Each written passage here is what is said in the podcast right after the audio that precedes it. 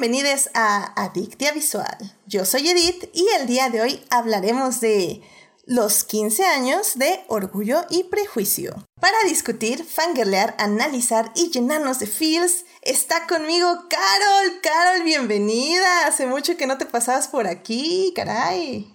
Oli, vine a echar el chisme. Mi mero mole.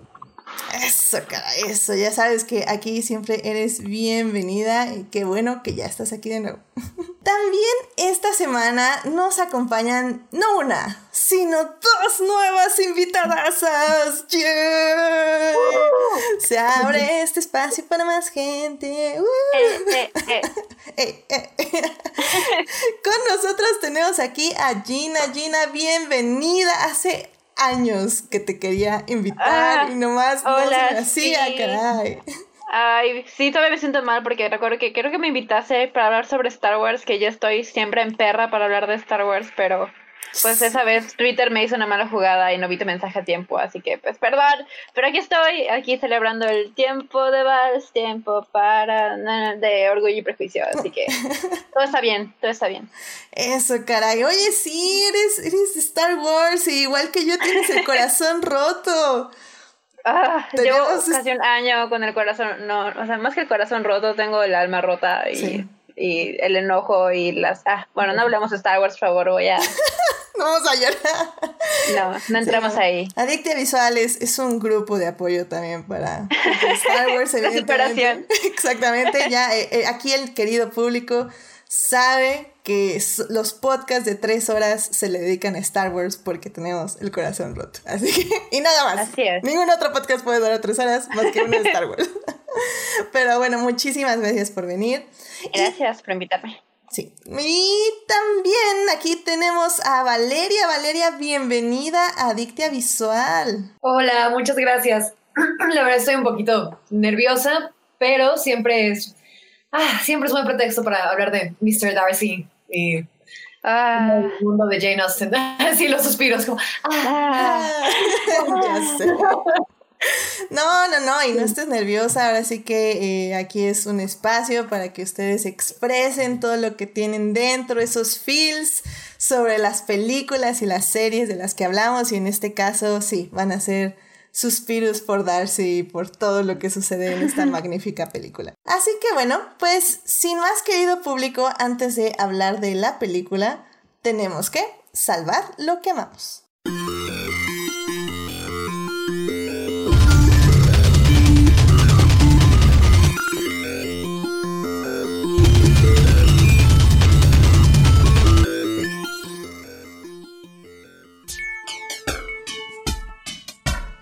Bien, pues ya estamos aquí para salvar lo que amamos, así que para ponerle el ejemplo a nuestras nuevas invitadas, Carol, ¿por qué? Eh, más bien, ¿qué te gustaría compartir con nuestro público? Oye, pues para estar como en team con el, tema de la semana que es Orgullo y Prejuicio, eh, una de las super noticias que llegaron así y me salvaron y me llegaron el cocoro fue que van a hacer una adaptación de Persuasión con una chica que sale en su session o su sesión, como le quieran llamar, que es la serie como galardonada de HBO que este, han estado como eh, impresionando a mucha gente porque está súper cool.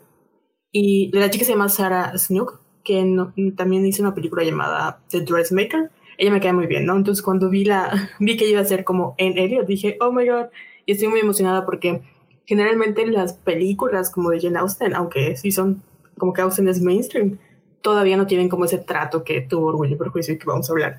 Pero sí, eso, eso fue mi semana. Yay. Oye, que apenas empecé a ver Succession, así que apenas voy a entrar al fandom. Igual estoy así como que entrando poco a poco porque pues es como un compromiso, ¿eh? porque es la segunda temporada apenas. Sí. Pero sí, o sea, quiero, quiero verla porque me gustan mucho las referencias que me han hecho ya. Va, va, va, Sí, sí, ahí, ahí vamos a estar viendo qué, qué tal está. Y pues obviamente si, si impresiona aquí a su host, pues ya saben que tiene podcast garantizado. Pero mientras, no, no, no aseguraré absolutamente nada. Muy bien, pues muchísimas gracias por compartirnos esto, Carol. Gina, ¿a ti qué te gustaría compartir con el público? Claro, me gustaría compartir el libro que estoy leyendo ahorita, que pues en, onda con esto es una autora, pero moderna. Ella se llama Alice Osman y tiene un libro que se llama Loveless. De hecho, ella tiene, creo que esa es su cuarta novela, pero ese es el que estoy leyendo, es el primero que estoy leyendo de ella. Y lo que me gusta mucho es que es una autora que está muy en pro de, de normalizar la juventud y los años de adolescencia LGBT y de muchas eh, orientaciones, no solo gays, lesbianas, bisexuales, sino que Loveless, por ejemplo, en específico, ha tratado de una chica que se llama Georgia, que está descubriendo que esa persona, no sé si es asexual o aromántica o las dos, pero pues es ese viaje y ese, pues ese camino que hace para descubrir que ni siquiera sabe qué son esos términos, pero los va aprendiendo y los va conociendo y se va identificando. Y es muy gratificante de leer. Yo ni siquiera soy ni asexual, ni romántica, ni nada, pero para mí que yo tengo amigas que sí lo son y amigas que están peleando un poquito con eso personalmente, que no saben bien qué es lo que sienten romántica y sexualmente. Siento que es una visibilización muy importante que llega en un momento que todavía hace mucha falta, no hay casi novelas de este tipo y creo que es algo importante porque creo que muchas personas pueden vivir toda su vida sin darse cuenta que tienen un grado de romanticismo un grado de sexualidad porque la sociedad normaliza tanto las relaciones románticas y sexuales que como que salirnos de ese patrón es como que extraño y, y no natural. Así que creo que es muy importante que existan autoras como Alice Osman y libros como Loveless que le dan visibilización. Así que me encantaría recomendarlos y que le echen un vistazo. Es para adolescentes, así que es un libro muy fácil de leer y pues eso. Wow, excelente, excelente. Aquí aplaudimos obviamente la literatura porque casi no la tenemos. Y pues evidentemente literatura que justamente eso nos da, nos ayuda a darnos cuenta de qué tan amplio es el mundo y no es que el mundo no haya sido así antes, sino que simplemente no teníamos los términos, o más bien no los términos, las definiciones para describirlo. Y, y sí, yo la verdad también ahorita estoy en una búsqueda de libros entre de esos temas y, y la verdad es que sobre todo libros para young adults me parecen súper importantes porque es esta generación, la nueva generación, la generación este, Z la que está eh, revolucionando un poco todo lo que viene con definiciones tanto de género como de eh, orientación sexual y me parece como súper interesante y súper valioso que les demos esa, eh, bueno, que más bien haya autores y autoras que les den esta visibilización y que les digan, aquí estás, aquí existes y eres válida. Entonces, eso creo que es muy importante. Perfecto, pues muchísimas gracias por compartirnos este gran libro que es este Loveless. Y pues para que lo busquen, lo compren y lo lean. Este, pues, eh, Valeria, ¿a ti qué te gustaría compartir con el público? Pues, de hecho, también es un libro. también es de una autora. Eh, lo acabo de terminar ayer, entonces sí está muy fresco. Si hablo demasiado, porfa, cállame, porque suelo, sí, si algo me gusta, suelo hablar por horas. Entonces. No te preocupes. Eh, adelante, adelante. Bienvenida al club. Eh, gracias, gracias. Se llama Three Women, eh, Tres Mujeres, de Elisa Tadeo. Y eh, es un. Son tres historias de non-fiction. y son, es muy interesante porque son ensayos de tres mujeres diferentes. Y originalmente iban a ser más pero pues al saber que sus historias se iban a contar con todos los detalles, muchas mujeres se echaron para atrás. Lo interesante es que originalmente este libro iba a ser sobre cómo los hombres desean tanto que realmente no desean, sino que necesitan. Y escuchando historias de varios hombres, a la autora eh, le llamó más la atención pues le dio curiosidad saber este otro lado, cómo es el placer para las mujeres, cómo es el deseo para las mujeres, incluso ella siendo mujer, pero decir, es algo que incluso cuando vivimos en una sociedad donde la mujer está tan sexualizada, realmente no se habla del deseo en la mujer, del placer en la mujer, de cómo se vive, se internaliza. Y tiene unos análisis y sí te, te rompe el corazón y al mismo tiempo medio te empodera, pero no terminas de entrar en una historia cuando ya está saltando a la siguiente, porque los capítulos se dividen en, entre las tres mujeres de las que hablan. Y son historias muy poderosas, pero al mismo tiempo muy cotidianas. Entonces, em, no sé qué tanto contarles para no spoilear, pero, por ejemplo, está esta chica que en prepa tuvo un affair con su maestro, un maestro casado y con hijos, y después, cuando ella denuncia, está todo este pues de culpar a la víctima, de decir como no, obviamente ella es una chica con problemas y nadie le cree, entonces es como esta revictimización. Eh, está otra mujer que parece estar aparentemente más empoderada, que dice como, ah, sí, tengo una, un matrimonio abierto y a mi marido le gusta ver cómo tengo relaciones con otros hombres. Es como, ah, ok, entonces ella está eligiendo con su cuerpo, pero después ves como todos los pormenores y todos los detalles. Y, y después otra mujer que tiene eh, pues un amante iba a dejar a, su esposo y es un amante que era un chico con el que salía en, en prepa. Y contado así nada más suena como el chisme de lavadero. Pero em, otra vez es de verdad meterte en la piel de estas mujeres y ver que no son del todo historias que dice como, ah, sí, me siento empoderada por sus acciones, sino que te da perspectiva estando afuera, pero al mismo tiempo Ah, no sé, me estoy perdiendo aquí ya en, todas las palabras y todo lo que quiero decir y no tomar demasiado tiempo. Está bien. Eh, súper resumidas cuentas. Tres mujeres, Lisa Tadeo, súper recomendable. Van a llorar. Excelente, excelente. Sí, muy bien. Este, la verdad, como digo, siempre se agradecen aquí las recomendaciones de libros. Eh, y, y, pues sí, sobre todo, como decimos, libros que, que retraten vivencias. Y que, que, bueno, pues básicamente esos son los libros, sí.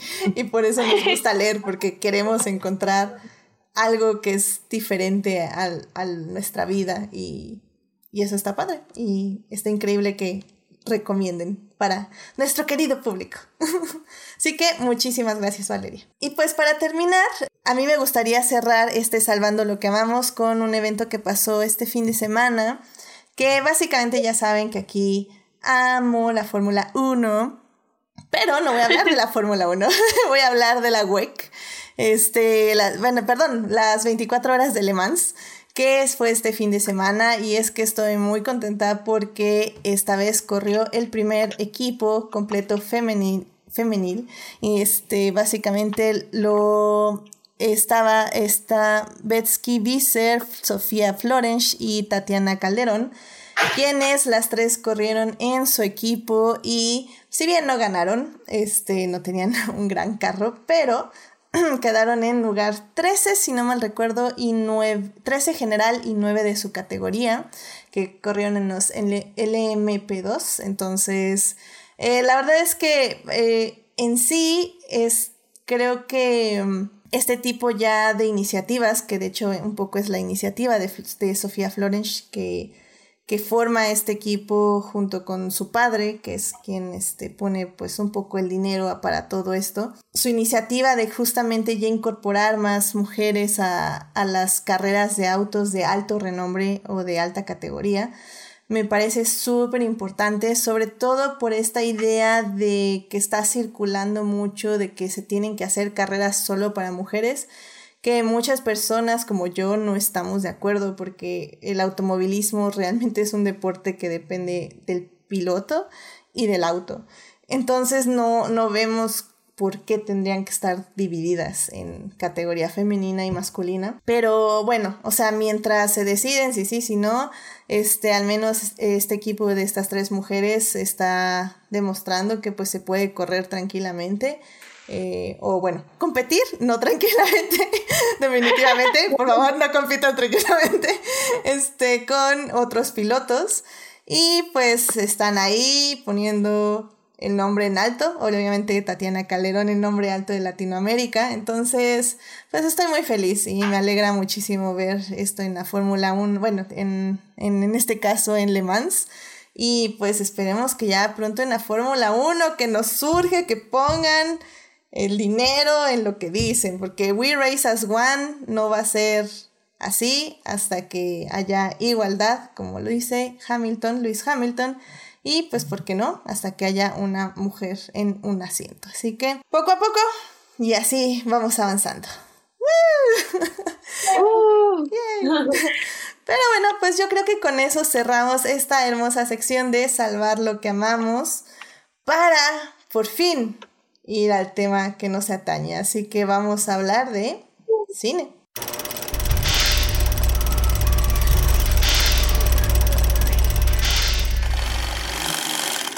Muy bien, pues ya estamos aquí para hablar de cine. En esta ocasión vamos a hablar de la película Pride and Prejudice, Orgullo y Prejuicio. Esta película fue estrenada hace 15 años, en el 2005. Está dirigida por Joe Wright, protagonizada por Kira Knightley y por, se me fue el nombre de este gran coprotagonista. Matthew, McFadden, no sé cómo se pronuncia. McFadden. McFadden. es Mac. McFadden o McFadden. McFadden. Excelente. Este increíble actor. El Matt. El Matt para les amigues.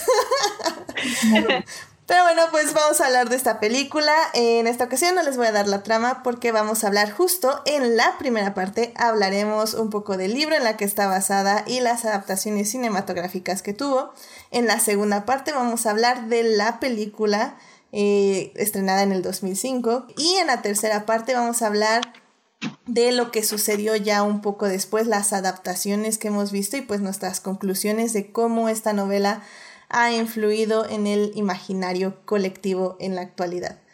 Así, así que sin más, vamos a primera parte. It is not a donut hole, but a smaller donut with its own hole, and our donut is not a hole at all. Muy bien, pues ya estamos aquí para hablar de la película de Orgullo y Prejuicio, que bueno, realmente vamos a hablar de el libro, perdón. Este, pues no sé, a ver, ¿alguien de aquí ya leyó el libro? Porque tengo que confesar que yo lo leí hace muchísimo tiempo, pero no lo tengo así como tan fresco como para decir esto sí, esto no, esto tal. Pero vi algunos eh, videos. pero también no tiene tanto. Digo, ya, ya también tiene bastante. ¿Por qué no nos cuentas un poco del libro? ¿En serio? Vas, vas, échale. Este, Ok, pero ¿qué quieres saber sin que cuente tanta la, la trama y me pase a la No, no, no, directo ya la trama, porque evidentemente este es un libro que tiene bastantitos años de haberse publicado, así que digamos que ya deben de saber. Este, si han visto una que 20 películas, también es una trama ya bastante conocida, así que adelante, por favor. Este, bueno, de hecho sí me sé la fecha de publicación, es 1813, creo. Sí. sí. Este y habla sobre eh, la familia Bennett, en específico las cinco hermanas Bennett, centrándonos en Elizabeth Bennett. Y eh, sobre cómo... Ah, ok, necesito irme por la trama y no empezar a... Ok, puede tomar alguien más al... no te preocupes. Igual, o sea, siento como los nervios también porque es como orgullo y prejuicio y es parte de mi personalidad. Entonces, eh, hablar como de libros, como de voy a hablar de como la tesis y el Pero básicamente, o sea, como básicamente la historia es acerca de la familia Bennett y cómo sus vidas cambian o empiezan a tener como ciertos eventos a raíz de que llega un nuevo vecino como al condado y específicamente una casa llamada Netherfield y pues este vecino, que es el señor Bingley, llega con su, sus dos hermanas y su cuñado, porque una está casada y la otra no, y un, eh, uno de sus mejores amigos, que es el señor Darcy, y pues esta como... Em, este grupo de amigos viene como a alterar un poquito eh, pues este pequeño pueblo porque pues es como que estés, no sé, bueno, yo vivo en Mérida, entonces es un pueblito para mí, ¿no? Y que llegue una nueva familia rica, este, pues la señora Bennett, que es la mamá de las de la, o sea, de, pues, de, las hijas, obviamente, como que ven ellos la oportunidad de poder escalar socialmente y quiere como hacer que alguna de sus hijas se case con, con uno de ellos, ¿no? Específicamente el señor Bingley. Y pues toda la historia se gira alrededor como de este ir y venir con estos personajes, pero esa es como la trama que abre el libro. Sí, efectivamente. Y es que creo que lo interesante de Jane Austen en este tipo de narrativas es que Sí tenemos el componente romántico, evidentemente, este componente de una persona que está buscando enamorarse de otra, sí, pero que en el contexto social y político no solo puede buscar eso, sino que siempre va a haber como ciertos factores que por la condición de ser mujer tienes que tener en cuenta antes de casarse. Y, es un poco el dilema de estas hijas Bennett, de todas las hermanas, porque al ser todas mujeres no pueden heredar la casa de su padre o bueno, el lugar donde están. Y si bien no son pobres, tampoco podrían ahora sí que tener como unos ahorraditos como para no caer en la desgracia, básicamente. Son como clase media baja, pero tienen sirvientes, así que... Eh. No, yo, yo de hecho yo diría que son clase media alta. O sea, estamos, yo diría como que eh, es una persona que en este momento, no sé, tendría como unas tres casas en varios lugares, pero Bingley llega y tiene cinco Teslas y 20 casas y un avión privado. Y Darcy. Tiene más. Y Darcy ya tiene su viaje a la luna garantizado para cuando Elon Musk ya básicamente resuelva todo esto, ¿no? No sé, no sé cuál es la equivalencia ahorita, pero hace como dos años leí que, bueno, el, como el atractivo de Bingley es que gana 5 mil libras al año.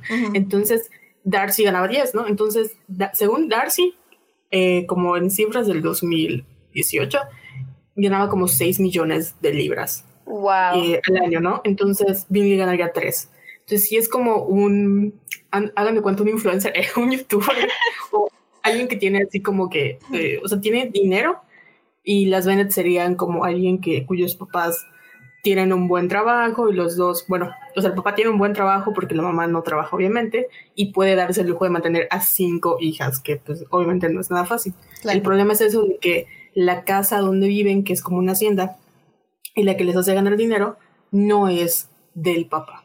O sea, ahí sí lo explica, no sé si alguien como tenga fresco eso, porque sí hay como detrás de una historia de que el papá se pelea con su hermano y no sé qué, y por eso la casa es, creo que va a pasar al, al hijo o al hombre más cercano de la familia, y ese es el problema, que no pueden heredarse las casas. Por ejemplo, en el caso de Emma, que su papá es dueño de su casa, pues él sí le puede heredar como, o sea, no tiene problemas porque está como asegurada. Pero en el caso de las Bennett y de las hermanas Dashwood de sentido y sensibilidad, pues la casa no es de ellos. Entonces se le va a pasar directamente al, al heredero hombre.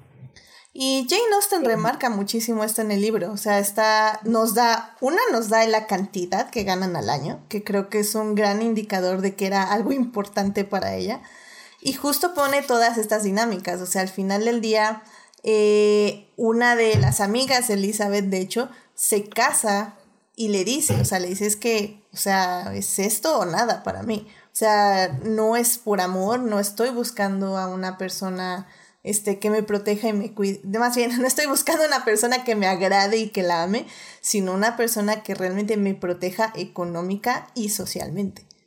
Y dice, no, no estoy en posición para ser romántica, básicamente, es lo que le dice a Lizzie. Exactamente. Y, y ese es, es, muy interesante cómo contrasta todo esto con, con la personalidad de Elizabeth, de Lizzie, que es nuestra protagonista. Claro. Porque si bien ella está consciente de esto, de los impedimentos sociales que la que le impiden enamorarse en cierta forma o escoger a alguien que ella le guste. Al mismo tiempo, más bien, está consciente de que tiene que escoger a alguien que la cuide económicamente.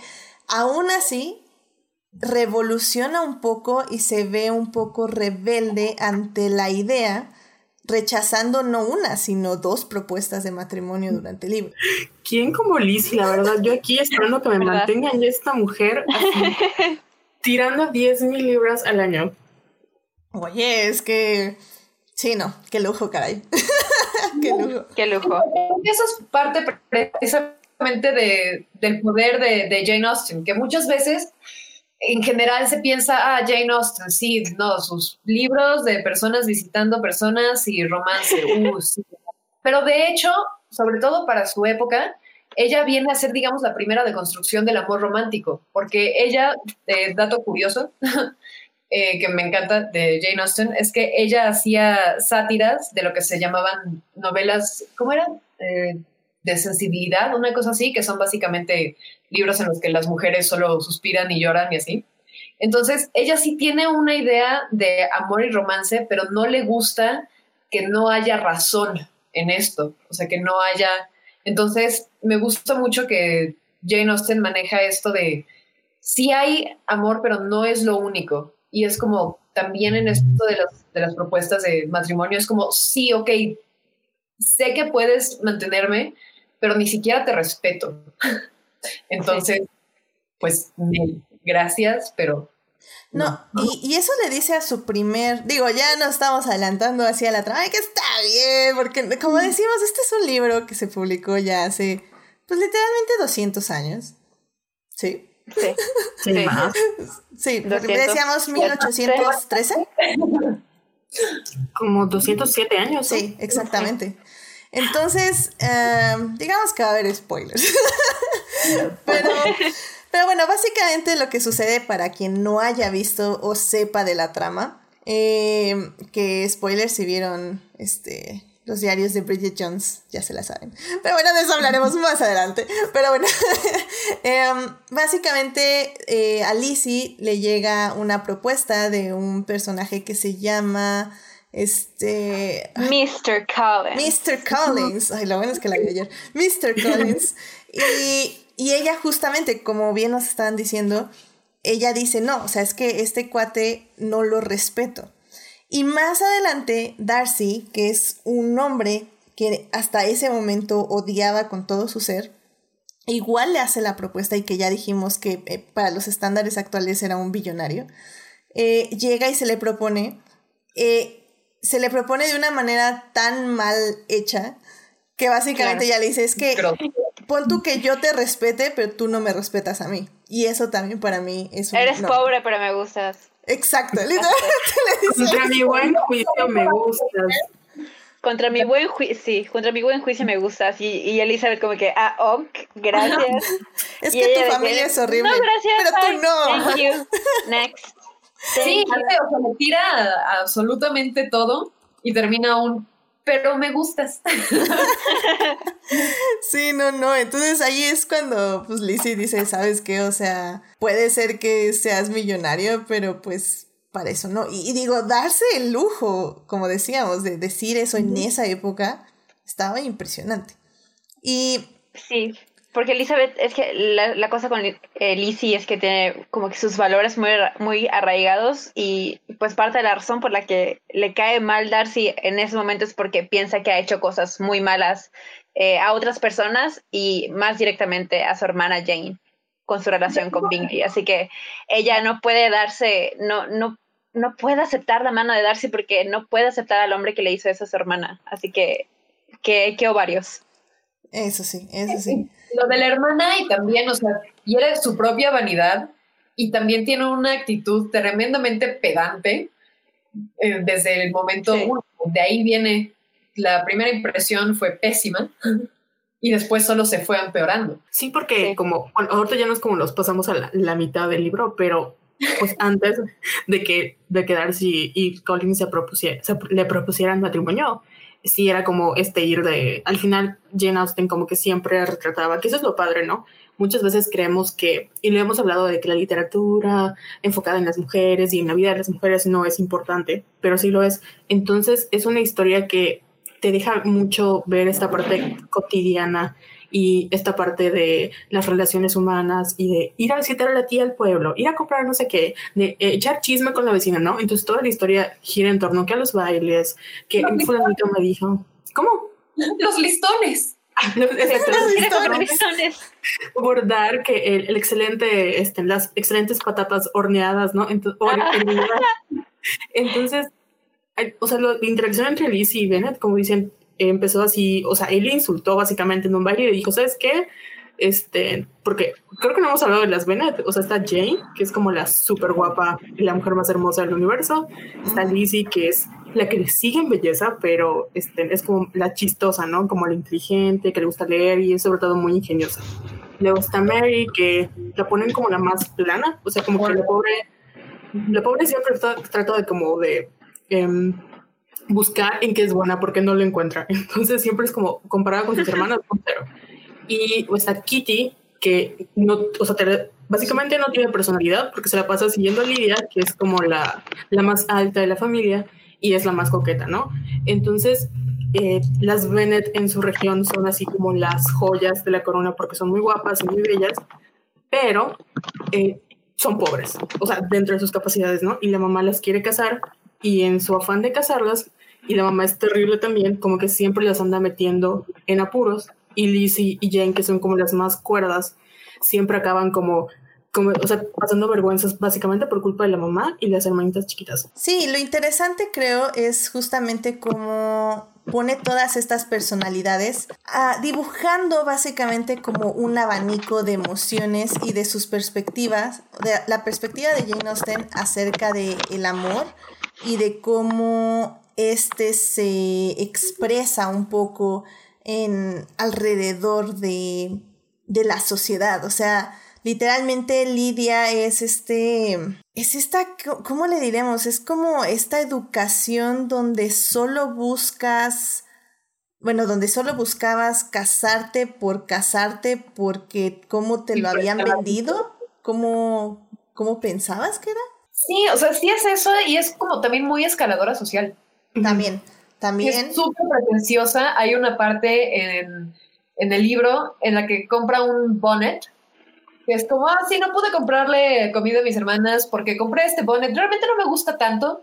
Ah, sí, sí. Pero mejor comprarlo que no comprarlo. Y eso también demuestra muchísimo de como su mentalidad y la mentalidad en general de lo que era eh, la riqueza en la época. Que era no nada más em, cuánto dinero tienes, sino cómo lo gastas que era, yo creo que cuando empezaba esta idea de lo material, porque era, empezaba apenas justo esta idea de la, bueno, no idea, sino la industrialización. y, y, el hecho de crear muchos objetos, pues todavía, para consumo, pues todavía no era algo normal. Entonces era aún más preciado comprar ciertas cosas para tenerlas nada más por tenerlas. O sea, eso sí era literalmente de ricos. Porque, sí, comprar porque puedo. Ajá, exactamente. Comprar porque puedo y porque aunque no me guste mucho, puedo tenerlo ahí. Y las Bennett no podían darse ese lujo y aún así Lidia lo hacía. Y tenemos... Y por algo Lidia termina siendo... Claro, la, este, la, la, literalmente oveja negra de la familia. Sí, también teniendo, en cuenta que Lidia tiene literal 15 años, así que es básicamente la niña de 15 años que está obsesionada con Edward Cullen, nada más que pues en ese entonces no era Edward Cullen, tenía que ser una persona de la vida real y para ella pues era cualquier hombre que se le pasaba enfrente como que, ay sí, eres el amor de mi vida y te quiero tener, tener ahora, porque no tenía otra cosa que hacer. Sí, claro, sí, sí. Sí, y como nos está diciendo Claimer en el chat, eh, pues casarte te daba estatus. Entonces también al final del día eso era, e, era como lo que ella tenía, como lo que Lidia quería tener, o sea, ese estatus imaginario donde en el momento que se casara todo el mundo la iba a respetar y la iba a admirar y podía ser mejor que sus amigas etc, etc, porque al final del día eso es lo que nos dice Jane Austen, o sea, es, eso era lo que te vendían del matrimonio, bueno, no lo que te vendían, sino lo que era en sí, o sea, pero era como la parte frívola, por decirlo de cierta forma. Y era la única manera como en que las mujeres podían garantizar como esa seguridad y ese escalar, o sea, escalar socialmente porque no podían trabajar, no podían como adquirir eh, dinero o generar dinero de su propia manera, entonces, pues casarte aseguraba un estatus mejor, ¿no? Y obviamente tampoco, o sea, no era de a gratis, o sea, los hombres millonarios no escogían como a mujeres feas, o sea, las Bennett sí tenían como ese, que era como lo que presumía la amante de los Lucas, que sus hijas eran muy hermosas. Eh, Jane era la más hermosa, pero las demás también eran muy guapas, entonces como que sí sentía que tenía ese derecho, ¿no? De que lo había logrado porque, este, como sus hijas eran bellas, pues merecían un esposo rico, porque no iban a desperdiciar esa belleza. Y, y lo, lo, dicen, ¿no? No sé si en la película o en los libros, bueno, en los libros está. Al final de la película, cuando después de que a Jane le propone matrimonio Bingley, están el señor y la señora Bennett como que en su cama platicando y la señora Bennett dice algo como, sabía que no era tan hermosa para nada. O sea, que su, su, belleza era, tenía que servir para algo. No, pues de hecho, en el primer baile, se, en la película le dice, es, bueno, no sé si en el libro, pero bueno, le dice está platicando la señora Bennett con Darcy, con Bingley, y, y él dice, bueno, pero pues Lizzie, pues sí, está feita, pero bueno, pues ¿qué le vamos a hacer? Y él decía así como, o sea, mamá, gracias. dice, no, Jane es la guapa, es la hermosa. Entonces, y está Lizzie así como, ahora le va, gracias, mamá. Cero toxicidad contigo. ¿no? y bueno, yo más bien me iba a referir a este dicho donde dicen... Eh, algo así como es, es de común eh, es sabido que un hombre una verdad universal universalmente no sé cuál es la versión en español de acknowledged. Eh, conocida universalmente conocida aceptada sí. no como reconocido reconocido no reconocido. Ajá. That a single man in possession of a good fortune ¿eso? sí esa sí. a ver alguien diga la completa Uh, it is a truth universally acknowledged that a single man in possession of a good fortune must be in want of a wife. Exactamente. ¿Sí? que. Básicamente, que si eres rico y estás soltero, necesitas una esposa o está buscando una esposa. Sí, sí, después de eso que menciona, es como, sí, podrás ser rico, pero en realidad los que van a call dibs on you son las hijas. Cuando se aparece un hombre rico. Debe ser el siguiente párrafo, ¿no? Exacto, exacto. Sí, sí, sí. O sea, el siguiente párrafo es básicamente que es una verdad tan arraigada que las mamás o sea, están tan conscientes que piensan que el hombre rico es posesión de sus hijas.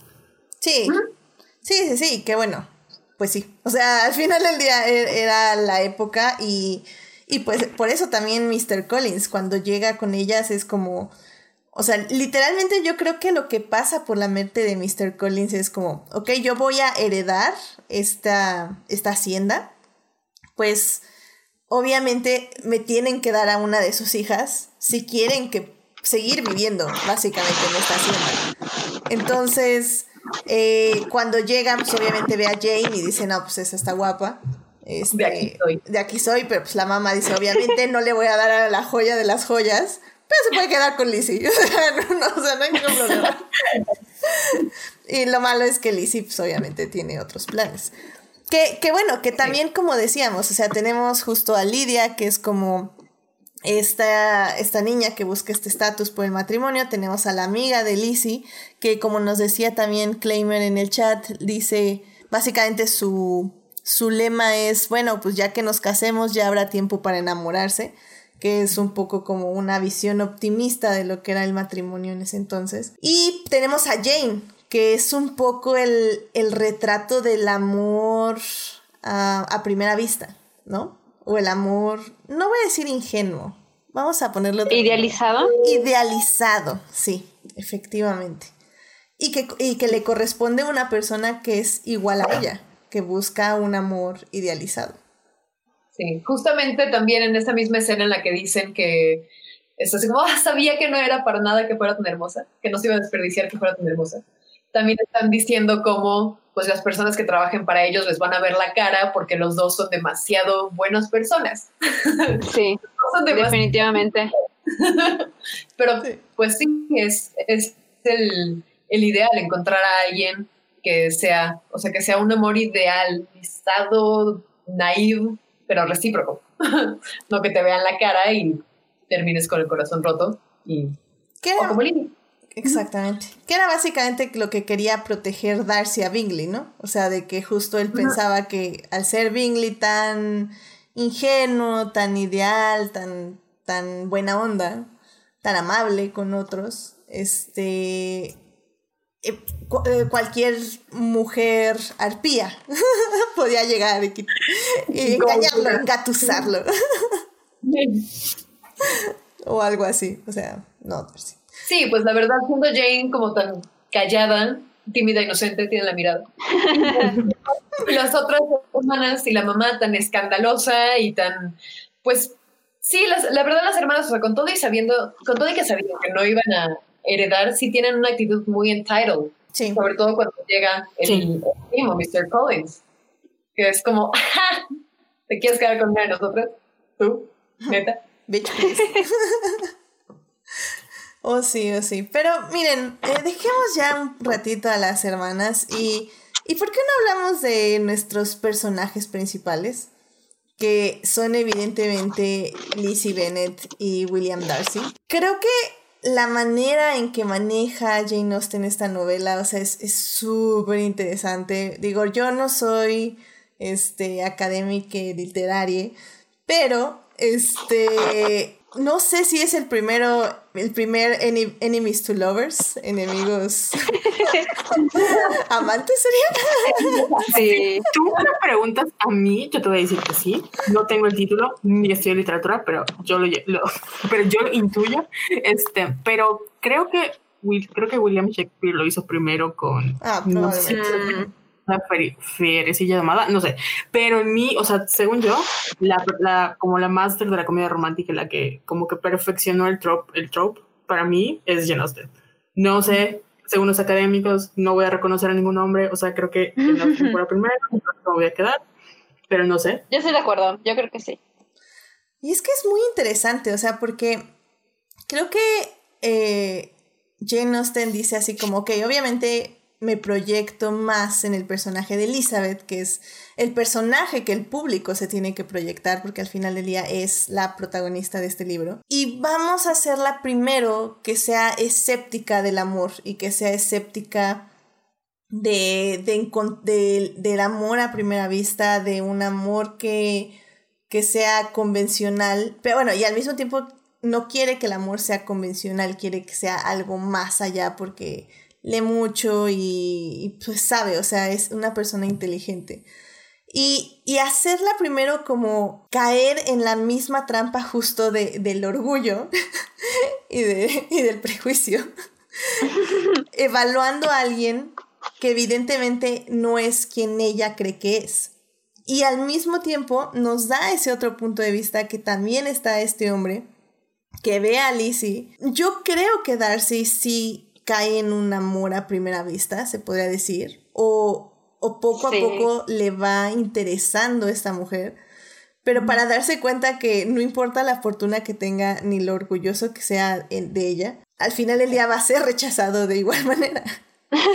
o sea, me, me encanta como este juego donde realmente ninguno de nuestros dos protagonistas es idealizado. O sea, realmente son dos personas que tienen muchos defectos y tienen virtudes, pero eh, la autora se fija en sus defectos para que los puedan analizar y finalmente los puedan traspasar en cierta forma y, y convertir lo que pensaban que era algo malo en una virtud. No sé si me doy a entender. Sí. Sí, sí, porque al final, o sea, tal vez en la película sí te lo, como es un poco más visual, sí puedes ver que, o sea, Darcy como que tiene ese flechazo, ¿no? Con Lizzie, pero en, a través del libro es un poco más, este, como es un libro, para empezar es muy largo, o sea, son tiempos como de un año, ¿no? O meses. Y él se va como, o sea, si bien la ve y dice, ah, no, pues está guapa, tiene unos ojos eh, muy bonitos que caminando y con sus mejillas se le quedan muy bien, se da cuenta que es realmente una mujer a la que cual puede respetar y no es comparada con las mujeres con las que convive diariamente, que son si bien son mujeres este, accomplished, que tienen muchos, este, son muy talentosas o estudian mucho, en el fondo siguen siendo igual de como, no sé si como, ¿cómo se dice? Vanidades, como vanas. Frívolas. Son muy superficiales.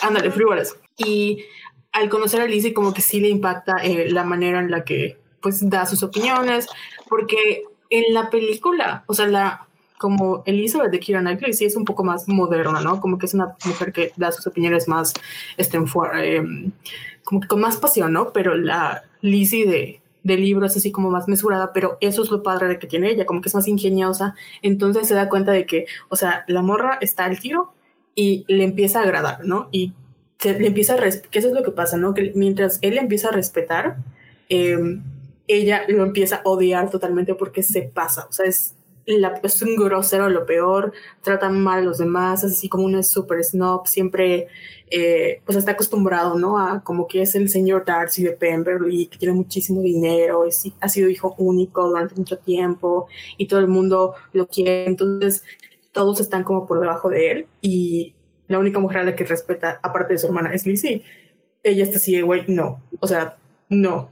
Porque tiene como este acercamiento con la gente, o sea, porque es una persona más social, ¿no? Que Darcy es más como awkward y retraído. Y sí es, eh, sí es como el, el encontronazo que, que ella tiene cuando le dices que la amo y él así, pues, ¿cuándo? ¿Dónde? ¿Por qué? Si me trataste horrible, o sea, ¿de dónde? No, y de hecho está, este, Claimer en el chat está diciendo, este, en el libro Darcy dice en ese baile, no está mal, pero no es lo suficientemente atractiva como para tentarme.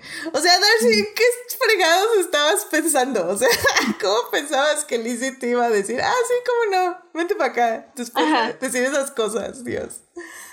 Todo mal, Darcy. Y aparte de decir, eh, eh, leí que, bueno, estoy hablando ya de la película, pero el director Joe Wright no quería castear en primer lugar a Kira Knightley porque sentía que era muy bonita. Y ya después como que dijo, bueno, está, está bien porque sí eres el personaje. Pero esta escena, esta primera escena donde Darcy dice que, que Lizzie es barely tolerable, y estoy como, ¿qué? Kira Knightley es las mujeres más hermosas del mundo, ¿cómo te atreves? Yo creo que está mintiendo, está mintiendo completamente. No quiere aceptar. Creo que en la película sí le dan ese enfoque, sí estoy completamente de acuerdo. Pero si quieren, nos enfocamos justo más ya en la película en la segunda parte. sí, No, no, no, no, no, no hay, no hay ningún problema. Estas partes siempre se diluyen, tú no te preocupes. este. Pues no sé si quieran mencionar algo más de como este de la trama en sí en, general y, y, si no ya podemos seguir hablando de ella pero ya más enfocadas en la película. Este, ¿te gustaría añadir algo más? De lo que, o sea, como que faltaría platicar, pero ya lo hemos mencionado que es como el trabajo de Austin, o de Austin es que lo padre de ella es que no es acerca del amor, o sea, es acerca del dinero, de las clases sociales, al final igual es una parte crítica, ¿no? De que hacía sobre el orden social de las cosas y de al centrarse en las Bennett, porque pues Mr. bueno, para mí Mr. Darcy es creo que uno de los héroes eh, románticos, bueno, el, héroe romántico por excelencia, ¿no? Pero parte de lo que lo hace muy charming y querido y todo el mundo lo ama es que es un hombre, es literalmente un hombre con OV, sí. que se transforma, o sea, que se transforma porque él quiere y como que a través de su privilegio logra eh, ayudar a una a mujeres en desgracia, pero ni siquiera es como de, ah, te ayude, no, es como, te voy a ayudar porque es lo correcto, me voy a hacer un lado, ¿no? Y como que no voy a pedir ni reconocimiento ni nada, y solo lo hizo en parte sí por Lizzie, pero también como porque tenía esta carga moral de Wicca, pues por no ponerle su estate quieto, por no exhibirlo o por tratar de cuidar como a su hermana, y al final acabó perjudicando a otro adolescente, ¿no? Entonces, creo que todos los, todos los héroes de, de Austin son muy queridos por eso, porque cumplen con, como decía Valeria al principio, ¿no? Como este deseo femenino, de alguna u otra manera, estamos, está reflejando un deseo femenino, que es como el hombre ideal para las mujeres, que mm. pues en ese entonces los hombres que escribían a otros hombres y otras mujeres, pues para ellos es muy fácil este, nacer como los hombres todos eh, con con fallas y tristes y con historias, este, y que las mujeres todas son unas malditas, ¿no? Pero nunca nos preguntan a nosotras, oye, ¿qué es lo que esperas del amor, no? ¿Qué esperas de un hombre? Y en el caso de Austin, cuando escribe estos libros, es como, yo, o sea, para mí como mujer no solo es me enamoro y ya, es como, tengo que empezar en el dinero, mi familia, la, la posición, la, la, ah, y si me enamoro, pues ojalá sea alguien que nada más me quiera porque pues estoy guapa, sino porque de verdad sea una persona que tenga como estos valores y que de verdad me aprecie por la persona que soy y no por la cara que tengo. Sí, realmente hacer pareja. Nada más como... Sí. No, y creo que eso No es, complicado. y creo que eso es importante y, y, y creo que muchas veces se... Bueno, tal vez espero yo no tanto ahora, pero eh, siento que cuando estaba en Letterbox leyendo así como qué opinaba la gente, luego me gusta estar ahí dando vueltas. Y, y sí había varias opiniones viejas ya de, ah, es que sí me gusta, pero es que es romántica. Ah, es que está bien, pero es romántica, está bien. Mm. como, o sea, sí, es romántica, pero, o sea, como en cualquier otro género, no vamos a decir, ah, sí, me espantaron los lobitos y ya, o sea, hay algo siempre atrás de eso y hay, hay que analizar y hay que ver atrás del género y creo que el romance tiende a desecharse justo por eso, porque es romántico y, sienten que no puede haber más discurso detrás del romance, cuando evidentemente eso no es lo que sucede. Y sobre todo eso es lo que no sucede en esta obra. Ajá, exacto. Sobre todo siendo Austin, que ella misma tiene su crítica del romance. Exactamente. Es que la realidad es que la gente hace de menos el romance porque lo consideran como cosas de mujeres y es, es la realidad que piensan, ah, es romance, son cosas que a las mujeres les gusta y nada más. Y no se dan cuenta de que, como dices, realmente sí tienen un fondo mucho más profundo de que ah, nada más son dos personas enamorándose y ya, sino que cumplen con fantasías femeninas que a los hombres les da mucha pues les da flojera pensar y ponerse a reflexionar, así que por eso lo hacen de menos. No, además, o sea, aquí levanto la mano lo que se considera fantasía femenina. Oh, ojalá un hombre que me quiera por ser yo. Wow. qué fantasía tan difícil. No, es, eso es que romance, es sensiblero. No lo pegues. Ya sé. Este, antes de seguir nada más, este, acaba de llegar con nosotras Blanca. Blanca, ¿cómo estás? Bienvenida a Dicte Visual. Gracias. Hola. Perdónenme la tardanza, andaba en una junta y estaba como en una junta de producción de una peli de terror, pero mi cabeza estaba pensando en Orgullo y Prejuicio todo el tiempo. Entonces ahorita fue como de, oh, necesito ir a hablar ya de Orgullo y Prejuicio y ya, corrí hacia acá. Oye, pues mira, ya estamos terminando, cerrando un poco el libro. Obviamente vamos a tocar más partes de la trama al hablar de la película, pero no sé si tú quieras decir algo así rápidamente acerca del libro. Pues no sé a grandes rasgos que hayan platicado para no repetir. Digamos como rápidamente, yo considero que es uno de los mejores libros de la literatura jamás escritos.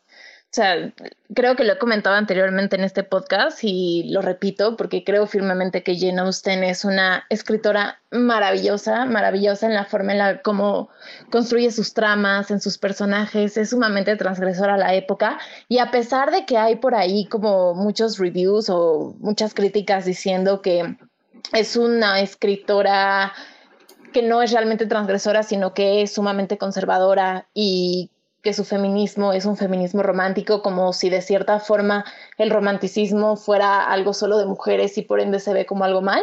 Creo que es una verdadera tontería porque personajes como Elizabeth Bennet o otros que tienen otros libros son personajes fuertes y son personajes que realmente buscan ser quienes son en un mundo que no estaba diseñado para que las mujeres fueran quienes eran y no sé, o sea, incluso, por ejemplo, los diálogos que tiene Lizzie a lo largo de todo el libro son sumamente brillantes. Es como literalmente todo el tiempo le está diciendo a Mr. Darcy que es un idiota de una forma tan fina que nadie se da cuenta. Entonces, la verdad es que yo siempre consideraba a Jane Austen una maravillosa escritora y creo que Orgullo y Prejuicio es de estos libros que funcionan como un reloj.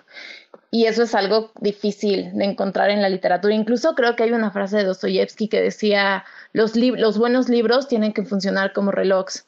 Y Orgullo y Prejuicio es eso, es un reloj romántico, feminista, sumamente maravilloso que todo el mundo debe de leer. Gran resumen, gran resumen, bravo. Nosotros nos tardamos como 20 minutos para decir justo eso. Orgullo y Prejuicio. Exacto. Me parece excelente. Así que con eso, vámonos a la segunda parte. Muy bien, pues ya estamos aquí en la segunda parte de este podcast para hablar de la película del 2005 dirigida por Joe Wright. Eh, para darles un contexto, este libro, como decimos, este, este, que se publicó en 1813, eh, fue muy adaptado en el cine, o al menos tuvo tres grandes adaptaciones antes de esta del 2005. Primero se adaptó en 1940 en una película, luego se adaptó en 1980 en una miniserie de la BBC de cinco episodios, y creo que la más famosa es la miniserie de seis episodios que se adaptó en 1995, donde protagonizó Colin Field de, de Mr. Darcy. Em, y sobre todo creo que esa fue una de las más queridas porque añadió como la perspectiva masculina de Mr. Darcy a, a todo lo que sucedía alrededor de Lizzie. Entonces, Creo que fue, fue un experimento interesante que, que al parecer muchas personas apreciaron. Personalmente yo no la he visto, así que no podría darles mi opinión, pero bueno, fue lo que leí en el consenso rápido del internet.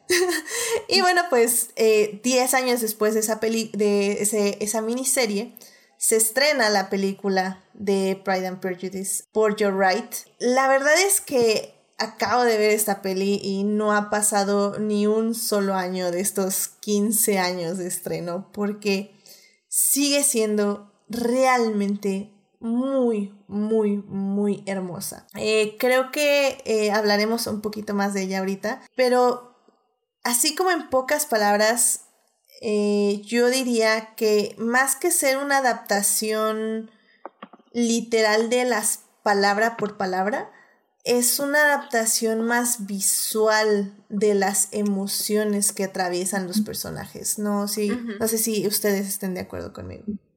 Sí. completamente. Cada cuadro, o sea, de verdad le pones pausa y todos los encuadres son bonitos.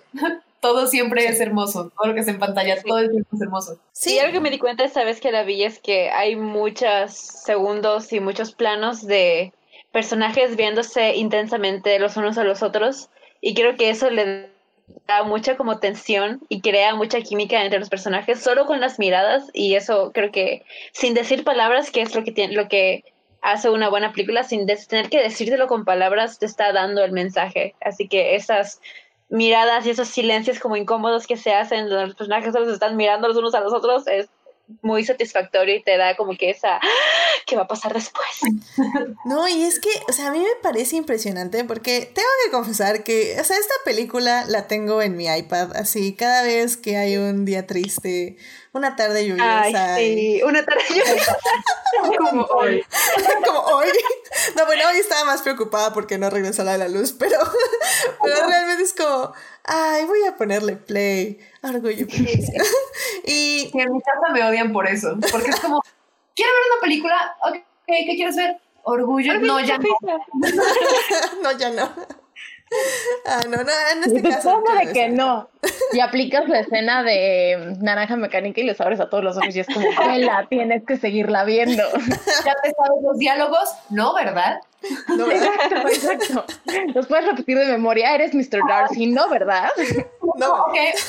Hagamos esto. No vemos orgullo y prejuicio si narras orgullo y prejuicio conmigo. Oh, exacto. Grande, grande. Yo la vi en inglés, pero no la he visto en español latino, entonces hay una gran diferencia en ese. Oh, no sé, no sé. Sí, no, no, realmente sí, no, no te podría ayudar, efectivamente. No quiero ver a Mr. Darcy siendo el señor Darcy. Exacto, exacto, ahí se murió. Oye, es que aparte el acento es el acento, así que... Sí, correcto. Sí. No, no, no, Pero bueno, sigamos hablando de la película. Este, no, y es que, o sea, la película realmente eh, lo ponía en mi reseña ahí que pueden ver en el Instagram de Adicte Visual y en el Facebook. Em, que básicamente esta película, eh, la primera mitad al menos, que básicamente se rompe justo en la declaración de Darcy de su amor por Elizabeth. Toda la primera parte de la película, la primera mitad, son estas miradas, estas manos que que, que, expresan los pensamientos de los personajes.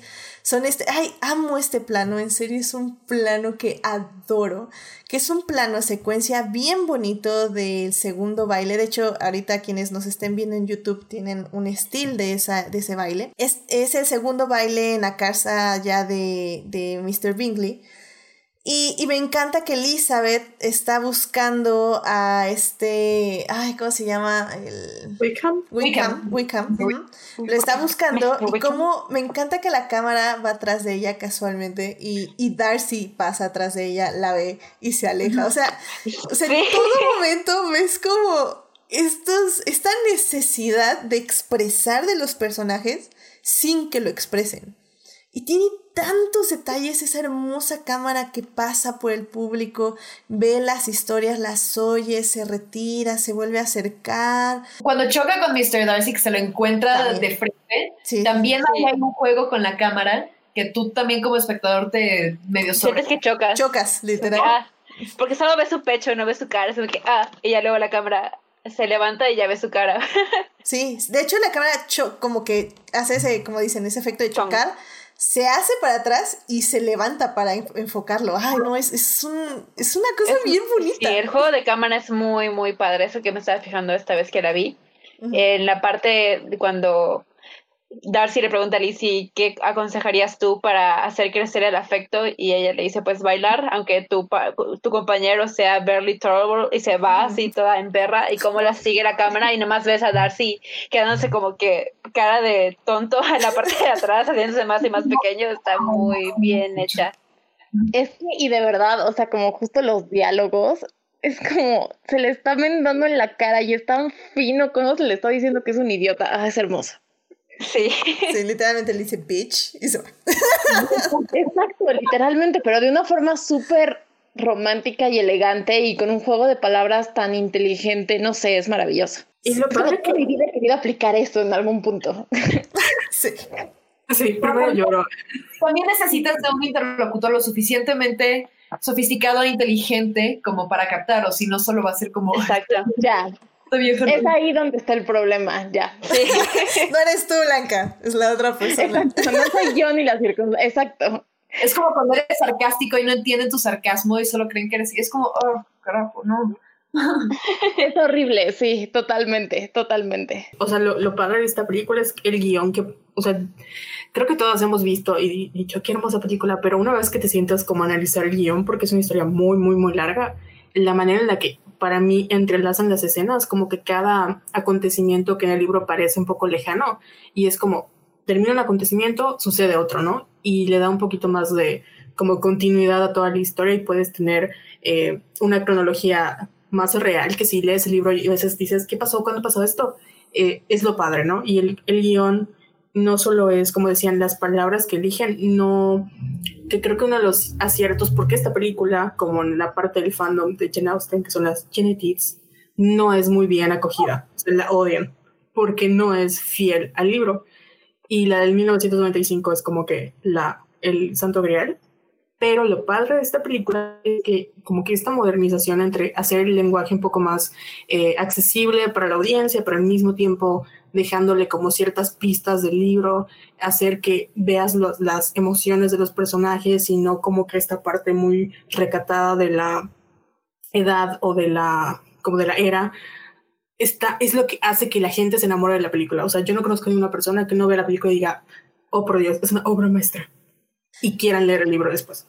Sí, te voy a decir una cosa. Creo yo que en el tema de los clásicos es siempre como un tema las adaptaciones y sobre todo de clásicos que son como tan queridos como como, como, como orgullo y prejuicio, pero, o sea, como creo que eventualmente también lo habíamos platicado en otro podcast, pero pienso también en Mujercitas, que ha tenido tantas adaptaciones y cada una muy a su estilo, porque siento que cuando agarras estos clásicos y los pasas a la pantalla es un error hacerlos 100% fidedignos al libro, pero si logras tomar la esencia, está bien. Y creo yo que esta película justo toma bastante bien la esencia del libro a pesar de que te mueve cosas. Sí, justamente eso es lo que tenía pensado decir, porque el libro es como de 300 páginas y esta película dura como dos horas, así que tú como adaptador y guionista tienes que encontrar la manera de rescatar lo que tú quieres contar de este libro de 300 páginas y acortarlo de tal manera que seas fiel a ese mensaje y a ese libro y dándole tu propia identidad. Y creo que es algo que, algo que logra muy bien, porque si quieres una versión fiel del libro, pues ya está la versión de la miniserie del 95, que es súper fiel, que tiene prácticamente diálogo por diálogo, está sacado del libro y es súper confiable. Y si eres fan del libro, eres fan de la serie. Pero lo que hicieron en esta película es rescatar el romance entre Darcy y Lizzie y que ese sea el enfoque y todo lo demás es extra. Y si le fueron cortando fue los personajes secundarios y un poquito de la historia del personaje secundario y de aquí y de allá para enfocarse en Darcy y Lizzie, que al final de cuentas creo que ese es el acierto de esta adaptación, porque no está buscando ser fiel, no está buscando ser una, estar tomando dictado del libro, sino contar la historia de amor de Lizzie y Darcy. Y pues es, es, algo súper importante que tienes que hacer cuando estás adaptando una obra, saber qué enfoque y otra cosa, te deja suficiente tiempo para ver los paisajes maravillosos donde se filmó la película. O sea, a mí me hace maravilloso que te dé tiempo, o sea, es que esté narrando tan bien la historia eh, sin dejar fuera como elementos importantes, digamos, eh, dentro de la narrativa y al mismo tiempo te ponga todo el paisaje de alrededor como un personaje extra y te dé tiempo para tener segundos de solo admirar paisajes. Con un hermoso piano de fondo. Con un, correcto como dicen, o sea, el paisaje no solo son como los, literalmente el paisaje de las montañas, sino la gente de atrás, ¿no? Como la escena del baile, como cuando conocen a Mr. Wickham, que están, eh, o sea, la gente alrededor se está moviendo y está haciendo cosas y te deja ver, ¿no? Esta cotidianidad que retrata usted. Entonces, sí, para mí, hoy la, estaba, la estaba viendo, estaba así como de, oh my god, me había notado esto, porque está muy, muy, muy visual y no solo siente, bueno, y la escena de la propuesta, por Dios, o sea, el ah. que lo veo le repito como cinco veces, me encanta. O sea, la ah. tensión sexual es esa sí. escena. Literal, la tensión sexual está derramándoles casi como el agua de la lluvia. Esa, esa es la tensión sexual que están emanando de sus cuerpos. Sí, de hecho estaba viendo una entrevista de Keira que estaba justamente diciendo que, que grabar esa escena, o sea, que fue todo lo que se ve en la cámara. O sea, eh, en sí decía ella que Joe Wright le gustaba mucho grabar, bueno, más bien que por la forma en que se grabó, con la cámara corriendo todo el tiempo, casi sin cortes, realmente les daba mucho tiempo de, de ensayar 100% las la evolución de la química que tenían entre ellos dos. Entonces, que, que lo que vimos en, en, la escena del no beso es, es eso, es, es, esa tensión que tenían y que se rompe cuando se rompe y, y, y que así quedó. O sea, que, que es 100% fiel, que no tuvo que actuar para nada en ese momento. Y pues sí, es, es como súper interesante, o sea, como decían, o sea, al final del día creo que es un logro muy extraordinario que la película se sienta actual, eh, que en la forma de los vestidos, de los peinados, no sean tan alejados de, de lo que conocemos o de lo que nos es familiar.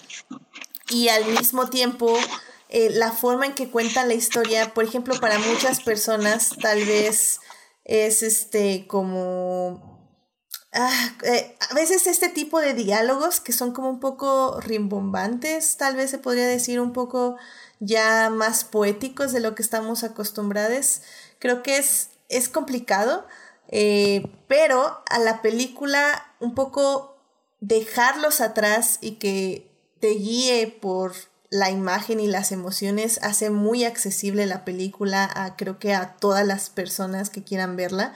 Eh, de hecho, nos contaba aquí Jessica eh, Baez en el chat, dice que el fin de semana vi la película con mi mamá y amé ver cuánto la amó ella. Eh, yo también la vi el fin de semana con mi papá y según yo eh, ya la había visto él, pero según él no se acordaba de nada, entonces dice que tal vez no la vio y, y la amó, o sea, decía, no manches, es que cada encuadre está increíble y todos los detalles y las cámaras y la música. Y así como, ¿cómo? No, no la habías visto, porque si no te acordarías de cada toma.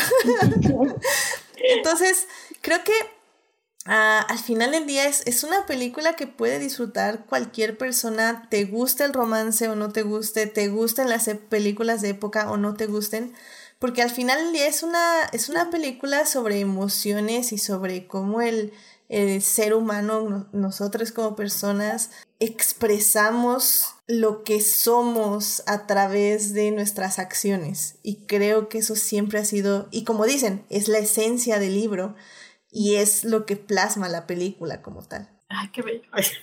Sí, exacto. acciones humanas, punto. Exacto, sí.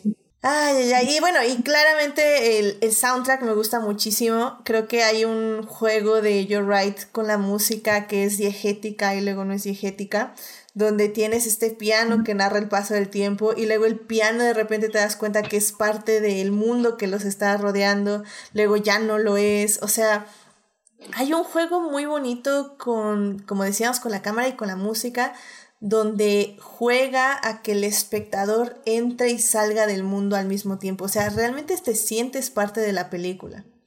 Siento yo. Sientes que estás dentro de la película en cierta forma. No sé. Sí, y al mismo tiempo ves como, o sea, estás dentro de la película, pero eres como, o sea, lo ves como por arriba, ¿no? Porque no estás viendo la perspectiva de, por ejemplo, solo de Lizzie eh, creo que lo padre es que nos da igual un poquito de perspectiva de lo que pasa a Darcy, ¿no? Como por ejemplo cuando la ve por primera vez, la escena cuando agarra la, agarra la mano y luego vemos su mano y decimos, oh my God. Ay, la mano, eso, creo que es mi escena favorita, es como, oh my God.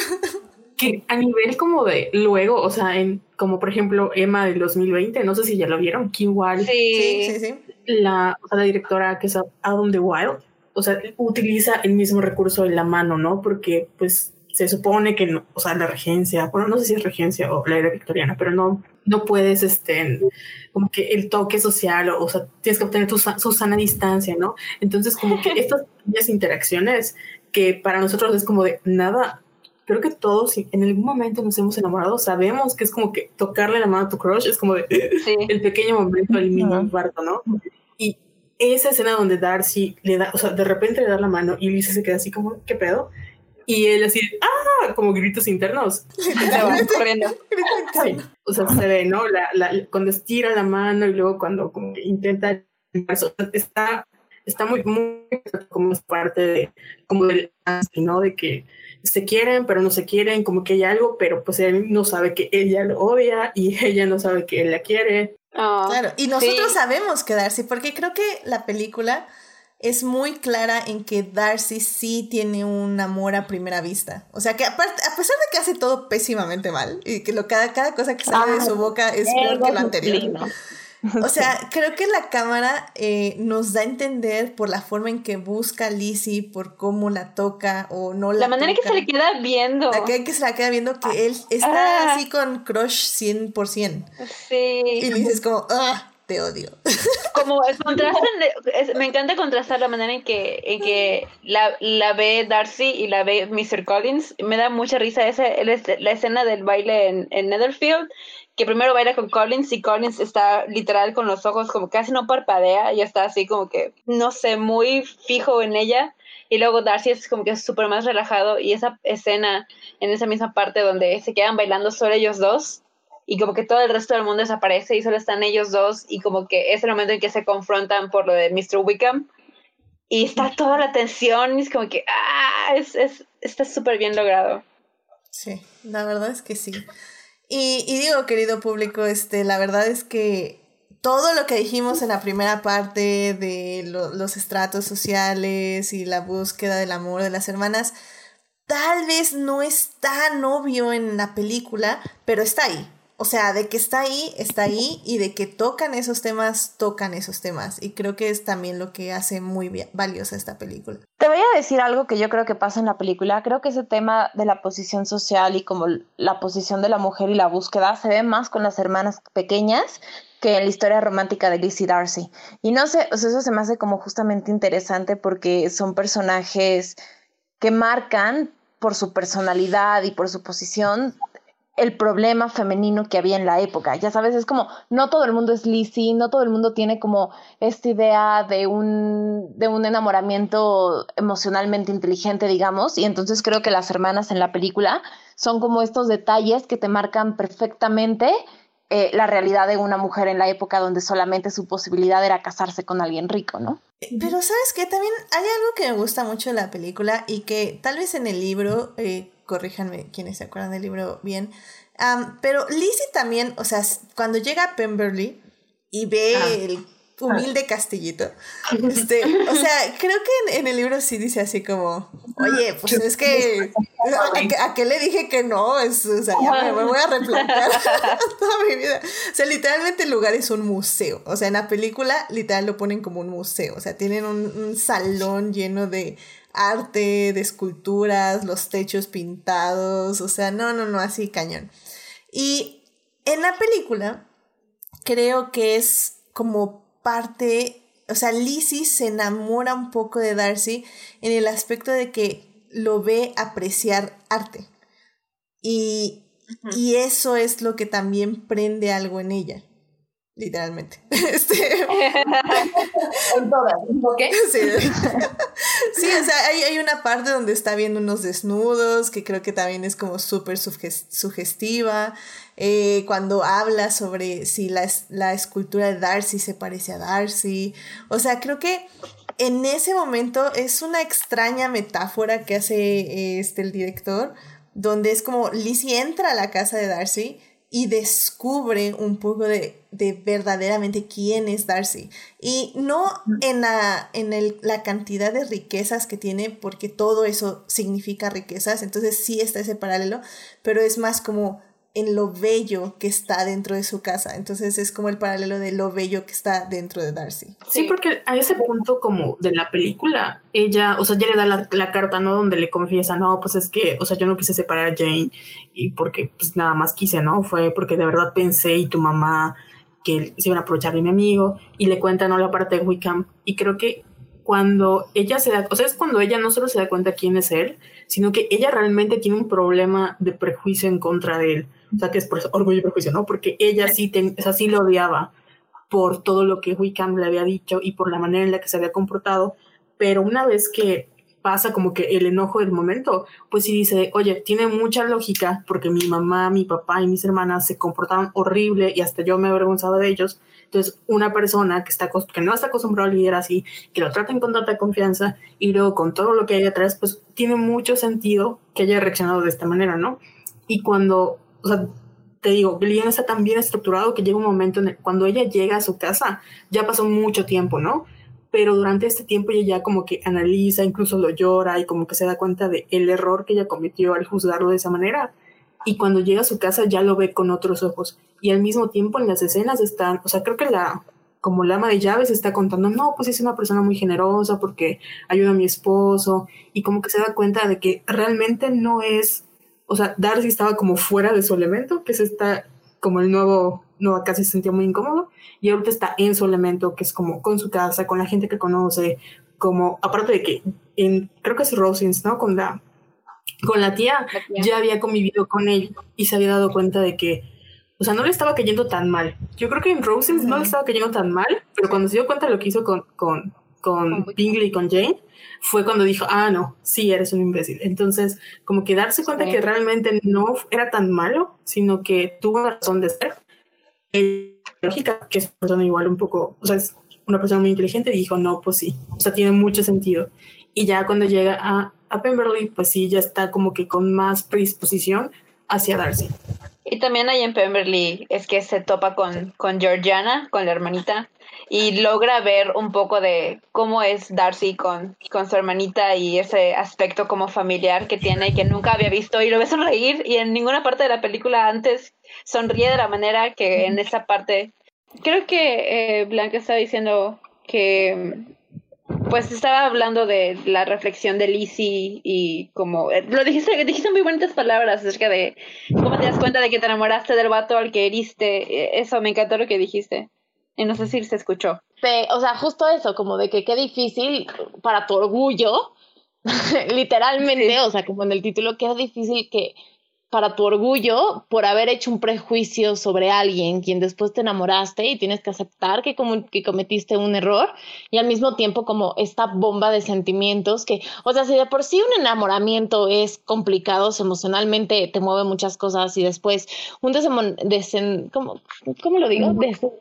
cuando, no, cuando dejas de enamorarte, o sea, también es como un golpe emocional fuerte y en este caso tenemos como Mr. Darcy que está sufriendo como eh, que Lizzie no lo quiere y está como en esta crisis emocional de que la mujer que ama no lo quiere y por el otro lado Lizzie que poco a poco se enamora de la persona en la que ejerce un prejuicio y al que lastima emocionalmente. Entonces incluso siento que, o sea, como personajes, este momento de la, tanto la tensión que tienen bajo la lluvia cuando platican como cuando finalmente se encuentran. O sea, es una bomba de emociones súper, súper fuerte. Sí, estás como igual viviendo una ruptura, que, porque o sea, al final, o sea, es una ruptura de algo que no empezó, pero en el caso de Lizzie sí es como de, chin, ya fue, ¿no? O sea, yo la regué y cómo regreso el tiempo atrás porque ya no puedo y algo que pudo haber sido muy bonito pues ya no pasó. Y Darcy sí es como de, chale, o sea, yo, que creo que es lo padre que hace a Darcy increíble, que se dio cuenta de que, o sea, esta mujer a la cual admira muchísimo y respeta y la mejor persona, o sea, la mejor opinión que tiene ante los ojos de los demás, le dijo que era un imbécil. Entonces es como de, oh no, si ella, que es una persona y la considero como lo más sagrado del mundo, me dijo que soy un imbécil, ¿qué pensarán los demás de mí? Y es como tener que reconfigurar no solo como la relación que tuvo con ella, sino también quién es él y cómo puedo reparar para no volver a caer en lo mismo no solo porque ella me lo dijo, sino porque realmente soy un imbécil. Y además, ¿sabes? Ahorita que dijiste eso, como que pienso un poco del momento en el que Mr. Darcy le dice que la ama, que es súper bonita esa escena, pero no sé, o sea, como un personaje que es un personaje inseguro consigo mismo, porque incluso, o sea, la forma en la que actúa, la forma en la que se mueve y, y tener como estos sentimientos tan profundos dentro de él que lo obligan a ir y decirle las cosas a Lizzie de, ¿sabes qué? Estoy enamorado de ti. Si tú me dices que no me amas, no te voy a volver a molestar. O sea, es como también una explosión en ese momento de que dices, wow, o sea, literalmente sacó todo lo que estaba sintiendo, ¿no? Y como que lo que hablábamos también un poco de los estereotipos, que no es como común en el colectivo que los hombres de repente salgan y digan todos sus sentimientos y lo digan de una forma tan poética. Y en el caso, o sea, de la película, que, que el libro lo maneja un poquito distinto, pero que también lo consigue de cierta forma, pero en el caso particular de la película, o sea, que logra hacer eso de una forma tan erótica y, y al mismo tiempo, no sé, o sea, no, no creo que la palabra correcta sea masculina, pero de una forma como erótica que no le quita al personaje eh, su, como su posición social, me parece súper lindo y súper relevante. Sí, lo vuelve vulnerable, pero no lo vuelve débil. Exactamente. se expone completamente y le dice todo, pero además lo que más me gusta es que no tiene como ese entitlement de, mira todo lo que estoy haciendo por ti. O sea, yo, hombre de alcurnia, de este estatus, miau, miau, miau, eh, me mamaría escuchar a Darcy diciendo miau, miau, miau. estoy, o sea, te estoy dando, no por primera vez, sino por segunda vez, una declaración de amor y te estoy diciendo que te amo y, y no espera, o sea, aún así, realmente da la opción de decir, si no. quieres, no, pero necesito decírtelo, pero no por eso estoy entitled a que sientas lo mismo por mí. Que es yo creo que algo que muchísimos hombres no entienden. Totalmente. que me encanta de la, de la película? Que con el vestuario de Darcy dicen todo. El vestuario de Darcy en la primera escena, literal, tiene como 20 capas de ropa y está como súper ceñido a su cuerpo, está cubierto hasta el cuello, casi, casi parece que está como hasta amarrado y se ve incómodo y, de hecho, mientras va pasando la película, como que va perdiendo capas y mientras más se va encontrando con Lizzie, menos ropa está usando de alguna manera, por de alguna manera, o lo está usando como que menos botones y cosas así. Y ya en esta última escena, literal, viene caminando del amanecer con la camisa abierta, con solo un pantalón, una camisa y un suéter. Y así viene el vato y no tiene nada más. Y es una manera simbólica, o sea, es una manera genial de usar el vestuario para representar este camino que, hizo Darcy de ser un reprimido a ser una persona que está cómodo diciéndole a la mujer que ama, que la ama. Totalmente libremente. Ese, ese tartamudeo ahí de I, love, I, love, I love. Oh, Dios, no, no, no. Es, la perfección. Es, es justo como dicen, este miedo de ser vulnerable, pero al mismo tiempo de quererlo decir y de estar ahí para decirlo, ya que te das cuenta que, la persona que, le diste la oportunidad de detenerte no te detuvo. Y es como, ok, ok, ah, ah, no, no me dijo que no, no me dijo que no, don't panic, don't panic, don't panic. pero no me dijo que no, ok. Entonces, es muy bonito. Como que justo ahorita que dijeron esto, como que yo nunca lo había leído así, creo que tiene todo el sentido del mundo, que de cierta forma esta historia también habla de la represión masculina. O sea, es como, claro, el momento de liberación en el que él va y dice como, o sea, justo lo que decía también Val, ¿no? O sea, de que vas tú como hombre y en una posición de no te voy a obligar a hacer lo que no quieres, te voy a decir lo que siento. O sea, es algo como muy liberador para los hombres, porque socialmente, pues no, o sea, eso no pasa. Entonces, como que nunca lo había leído, que también es transgresor desde el punto de vista masculino de darle la oportunidad a un personaje guapo, rico, con toda la posición y que está completamente reprimido y que no se libera hasta que no va y le dice a la mujer que ama de, hola, este, te amo y si no me aceptas, está bien, lo entiendo. No sé, como que nunca lo había pensado así y ahorita que lo dijeron fue como de, oh, wow, claro, tiene todo el sentido del mundo. Sí, porque además, o sea, Darcy no fue solo porque me voy a ir, o sea, voy a verla porque sí. O sea, es porque llega con, bueno, si hablaste con mi tía, por algo fue, ¿no? Como que llega con esa esperanza y como en las pruebas de Austin, como literalmente mitad agonía, mitad esperanza en persuasión. Entonces él llega con esa mitad agonía de estoy muriéndome porque no, a lo mejor vas a decir que no, pero al mismo tiempo estoy muy esperanzado de que a lo mejor hay una oportunidad y si la hay la voy a tomar. O sea, literalmente llega así como tómame, soy tuyo. Lo que se me hace curioso es que en general no es como que falten nombres en la literatura de, o sea, que falten nombres que dicen sus sentimientos, sino que muy rápido se les tacha de que eso es algo irreal, de que eso es la fantasía. Y es mucho más fácil que a las mujeres se les enseñe que no existe un Mr. Darcy, a que a los hombres se les enseñe, por ejemplo, que no existen las estrellas porno realmente en la vida real, no es así. no sé si...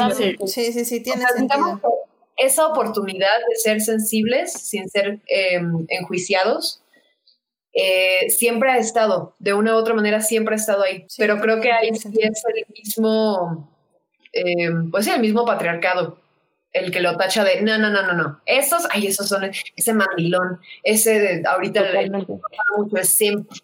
o sea, entonces yo creo que sí es una buena oportunidad, como en muchas, muchos lados encuentras, existen esas oportunidades pero habría que ver realmente quién es el que, o quiénes son los que evitan que se pueda hacer una liberación y quién tacha de fantasía.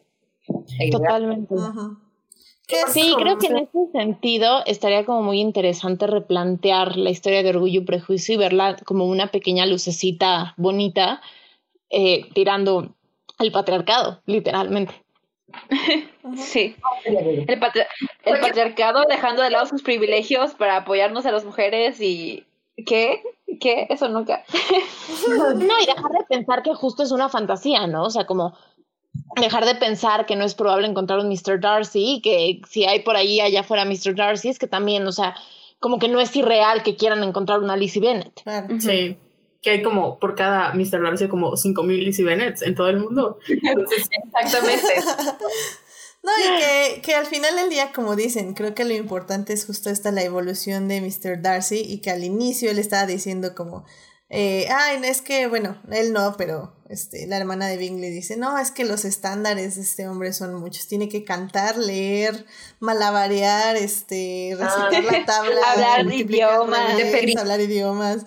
Y, y si, si, no, no es digna de su palabra. Y le dice así como, no, pues, pues cuando, cuando la conozcan me avisas, porque yo también quiero ver eso. Sí.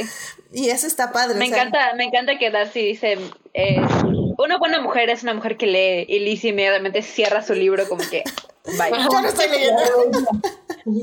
que igual en esa escena me encanta cuando él, cosa cuando ella le dice que no, no está sorprendida que conozca a estas seis, o sea, solo a seis mujeres, sino que realmente conozca a una, su cara de él como de confusión, porque es cuando empezamos a ver que realmente él no, o sea, como que quiere, a, ella, él dice ese como complemento, sí es un complemento, ¿no? no un este, cumplido. cumplido. Complemento. Complemento. Se me fue. O sea, le dice que cumplido como para decirle como tú, ¿no? Y ella así de, no, y él sí está como confundido de, oh no, she is not like other girls, ¿no? Como que sí, sí capta este mensaje de que no sabe cómo interactuar con ella y haga lo que haga, ella siempre le responde. Y aunque Darcy como que eso le enamora más, para Alicia es como de, este güey me está retando y me va a encontrar. Exactamente. Pero bueno, chicas, pues yo creo que con esto pasamos a la tercera parte ya para ir cerrando con nuestras conclusiones. Así que, eh, pues vámonos rápidamente a la tercera parte de este podcast, ya para cerrar, porque ya se nos hizo tarde, porque problemas técnicos. Vamos para allá.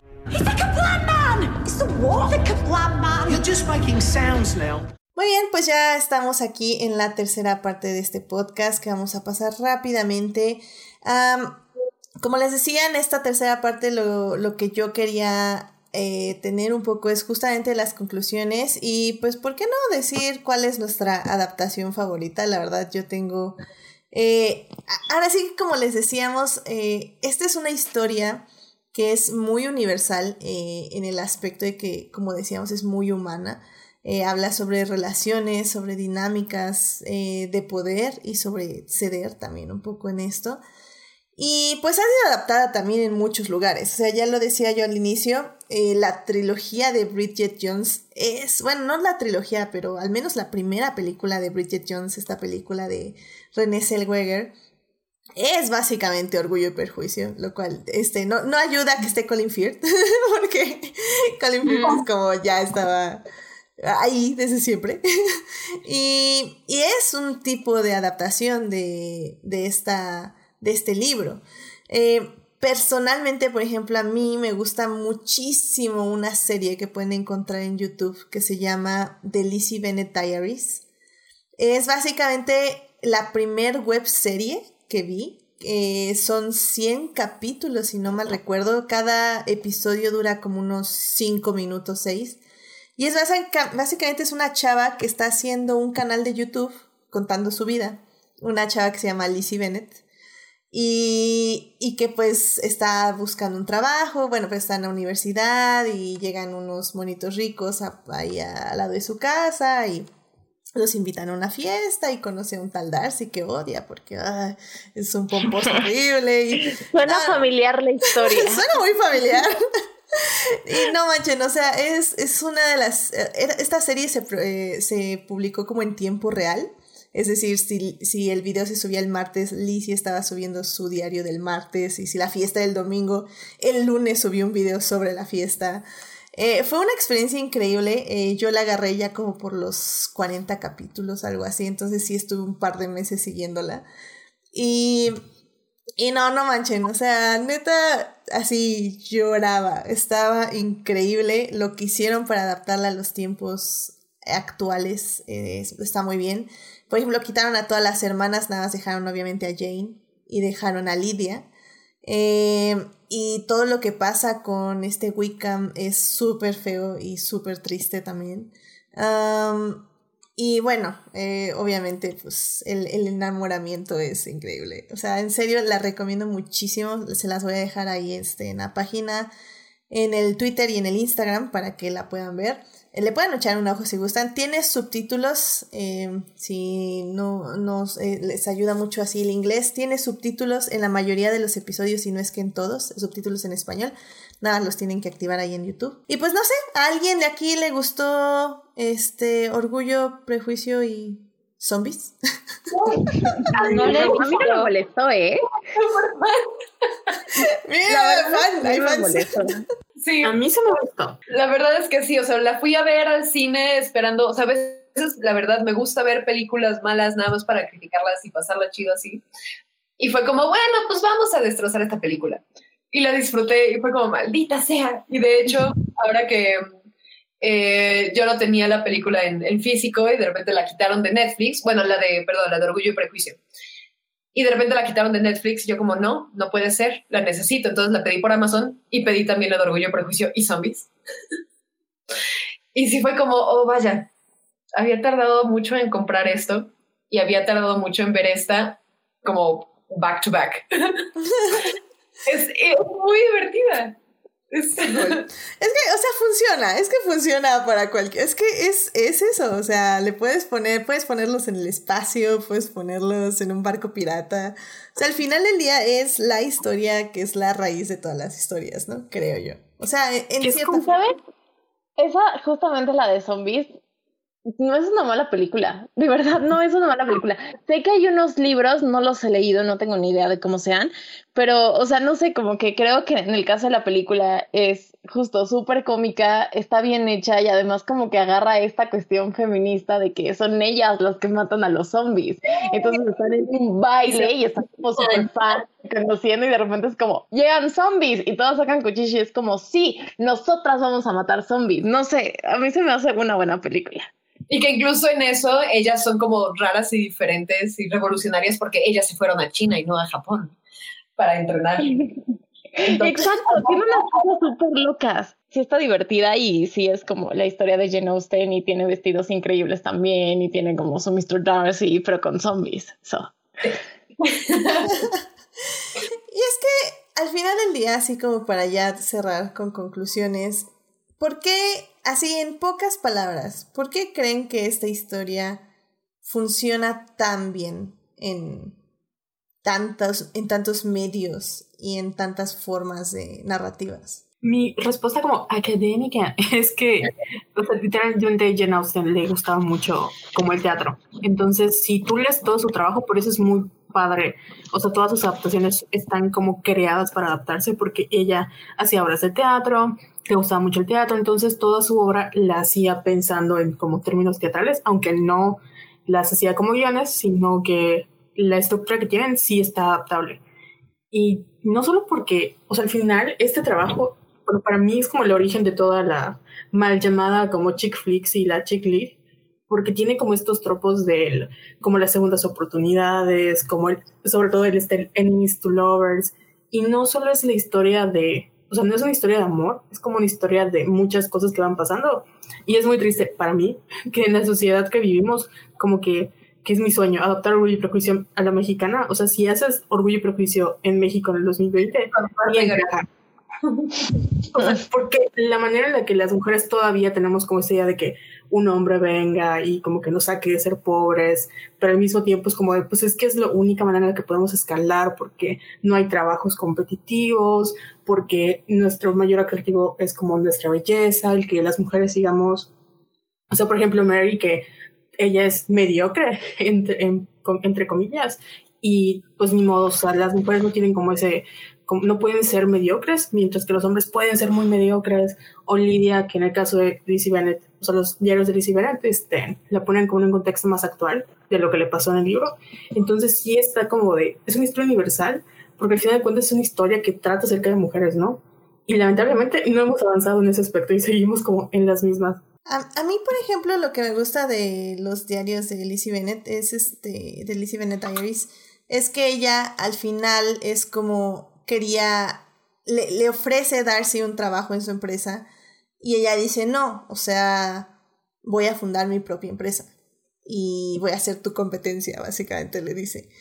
Y, y eso es por lo que me parece interesante, porque al final del día es como cómo buscas la independencia y al mismo tiempo conservas el amor, que también creo que es algo que sobre todo en la sociedad mexicana, siento yo, no, no está como muy bien visto de que la mujer gane más, más dinero que el hombre y así. Y, y, que es algo que es de masculinidad tóxica que se tiene que superar y que obviamente este orgullo y prejuicio no lo maneja así per se, pero que en una historia adaptada en, en actualidad se puede manejar de esa forma. Y creo que me parece también interesante. Pero bueno, ¿alguien más este, que quiera dar una conclusión sobre por qué estas historias son tan trascendentes? Pues iba a decir que es que sí también de lo que dijo Carol, pero pues igual que al final de cuentas en su centro es acerca de emociones humanas, es acerca de la condición humana y es algo muy humano cometer errores y juzgar a la gente y saber que la cagaste y tener que, que reparar los errores que cometiste por haberla cagado. Es algo súper universal que se puede adaptar en millones de contextos, así que pues ya pasaron más de 200 años y seguimos viendo versiones de, de orgullo y prejuicio. Pues yo creo que es por eso, es algo que va más allá de, de la época en la que se escribió, sino que pues realmente nos refleja como seres humanos en una sociedad machista y todo, bla, bla. Así que, pues yo creo que eso lo hace como timeless. Sí, totalmente. O sea, creo que ese es como el punto de, de esta historia, es que habla de emociones humanas y y, de deseos, ¿no? O sea, creo que habla como de deseos y de errores y, o sea, como retomando un poco lo que dice al principio, la forma en la que está estructurada, que la narrativa que tiene, que también ayuda posteriormente a las adaptaciones cinematográficas y de otro tipo, pero en el caso del libro, como la narrativa que tiene que es muy simple, pero funciona con un ritmo bastante disfrutable y bastante creíble y además son personajes con los que te puedes llegar a identificar, son personajes que son humanos, ¿no? Y quizá yéndome como un punto de vista más romántico, digámosle así, eh, yo siempre he creído que inmediatamente se nota cuando un autor realmente le tiene cariño a su historia y realmente le tiene cariño a sus personajes. Y en el caso de Jane Austen, en toda su obra, pero particularmente en esta, inmediatamente se nota que, claro, o sea, ella vivió conforme iba, eh, vivió como todas estas emociones conforme iba creando la historia. Y eso es algo que tú sientes en cada página, o sea, sientes como la emoción que ella tuvo al escribir la historia y por eso te es más fácil identificarte, porque realmente hay sentimientos adentro del libro, no son solamente personajes hablando y en situaciones, sino que realmente tienen un corazón y están vivos y además nos podemos identificar con, con ellos. Entonces creo yo que esa es como una de las cuestiones más relevantes. Y creo que de hecho Val en algún punto me había comentado que la obra de Jane Austen se leía bastante entre los soldados de, la, de la Primera Guerra Mundial. Entonces, o sea, en mi cabeza es como, claro, tiene todo el sentido del mundo que en un mundo a veces tan tóxico y tan cruel como en el que vivimos, tengamos como estas eh, herramientas artísticas que son literalmente luz en el camino para decir calma, o sea, hay cosas lindas en el ser humano, nos podemos quitar nuestro orgullo, nuestro prejuicio, y eso me parece algo muy bonito. la verdad creo que sería muy pretencioso de mi parte intentar decir algo más cuando ya lo dijeron y además lo dijeron. Entonces, creo que no. este, lo único que, que sí puedo decir que me gusta mucho de, de Jane Austen y que me gustaría rescatar es que igual la critican mucho porque tiene finales felices para sus protagonistas pero justamente lo que decía... Eso es lo bueno. Sí, exacto. Es como, ¿por qué hacer menos una historia que termina bien? ¿Por qué a fuerzas quieres ver a la mujer jodida y con el corazón roto y tirándose de un barranco? ¿Oíste, Disney? ¿Oíste? ¿Oíste? ¿Por qué quieres ver a la mujer sola en un, en un planeta desierto? Sí, o sea, a lo mejor... Y dicen como, ah, no, es que en realidad no es tan controversial o no es tan radical o lo que quieras, porque sea es más conservadora porque no tiene que elegir entre la felicidad y el sustento y el dinero y la sobrevivencia. Es como, ok, pero pues no es como lo que nos gustaría a todos. O sea, la verdad, suficiente realidad tenemos como para además seguir como, pues sí, idealizando demasiado, no idealizando, pero dándoles un lugar superior. No estoy diciendo las cosas bien, perdón, pero espero que se entienda Em, a historias trágicas, a historias crudas.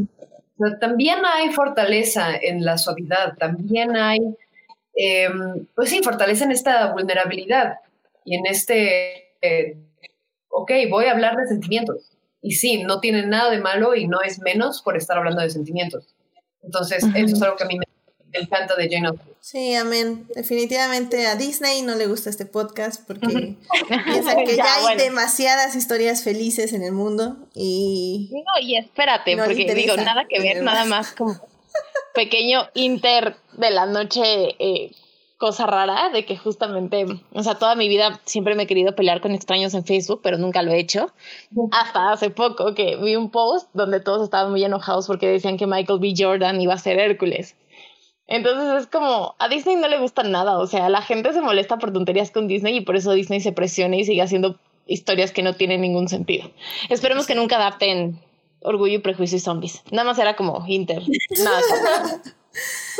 Muy bien, pues sí, yo creo que eh, con eso ya cerramos esta peli, este, que este podcast ya se está alargando, así que vamos ya a cerrarlo. Em, vean esta película, Pride and Prejudice, está en Netflix en este momento, la pueden disfrutar ahí.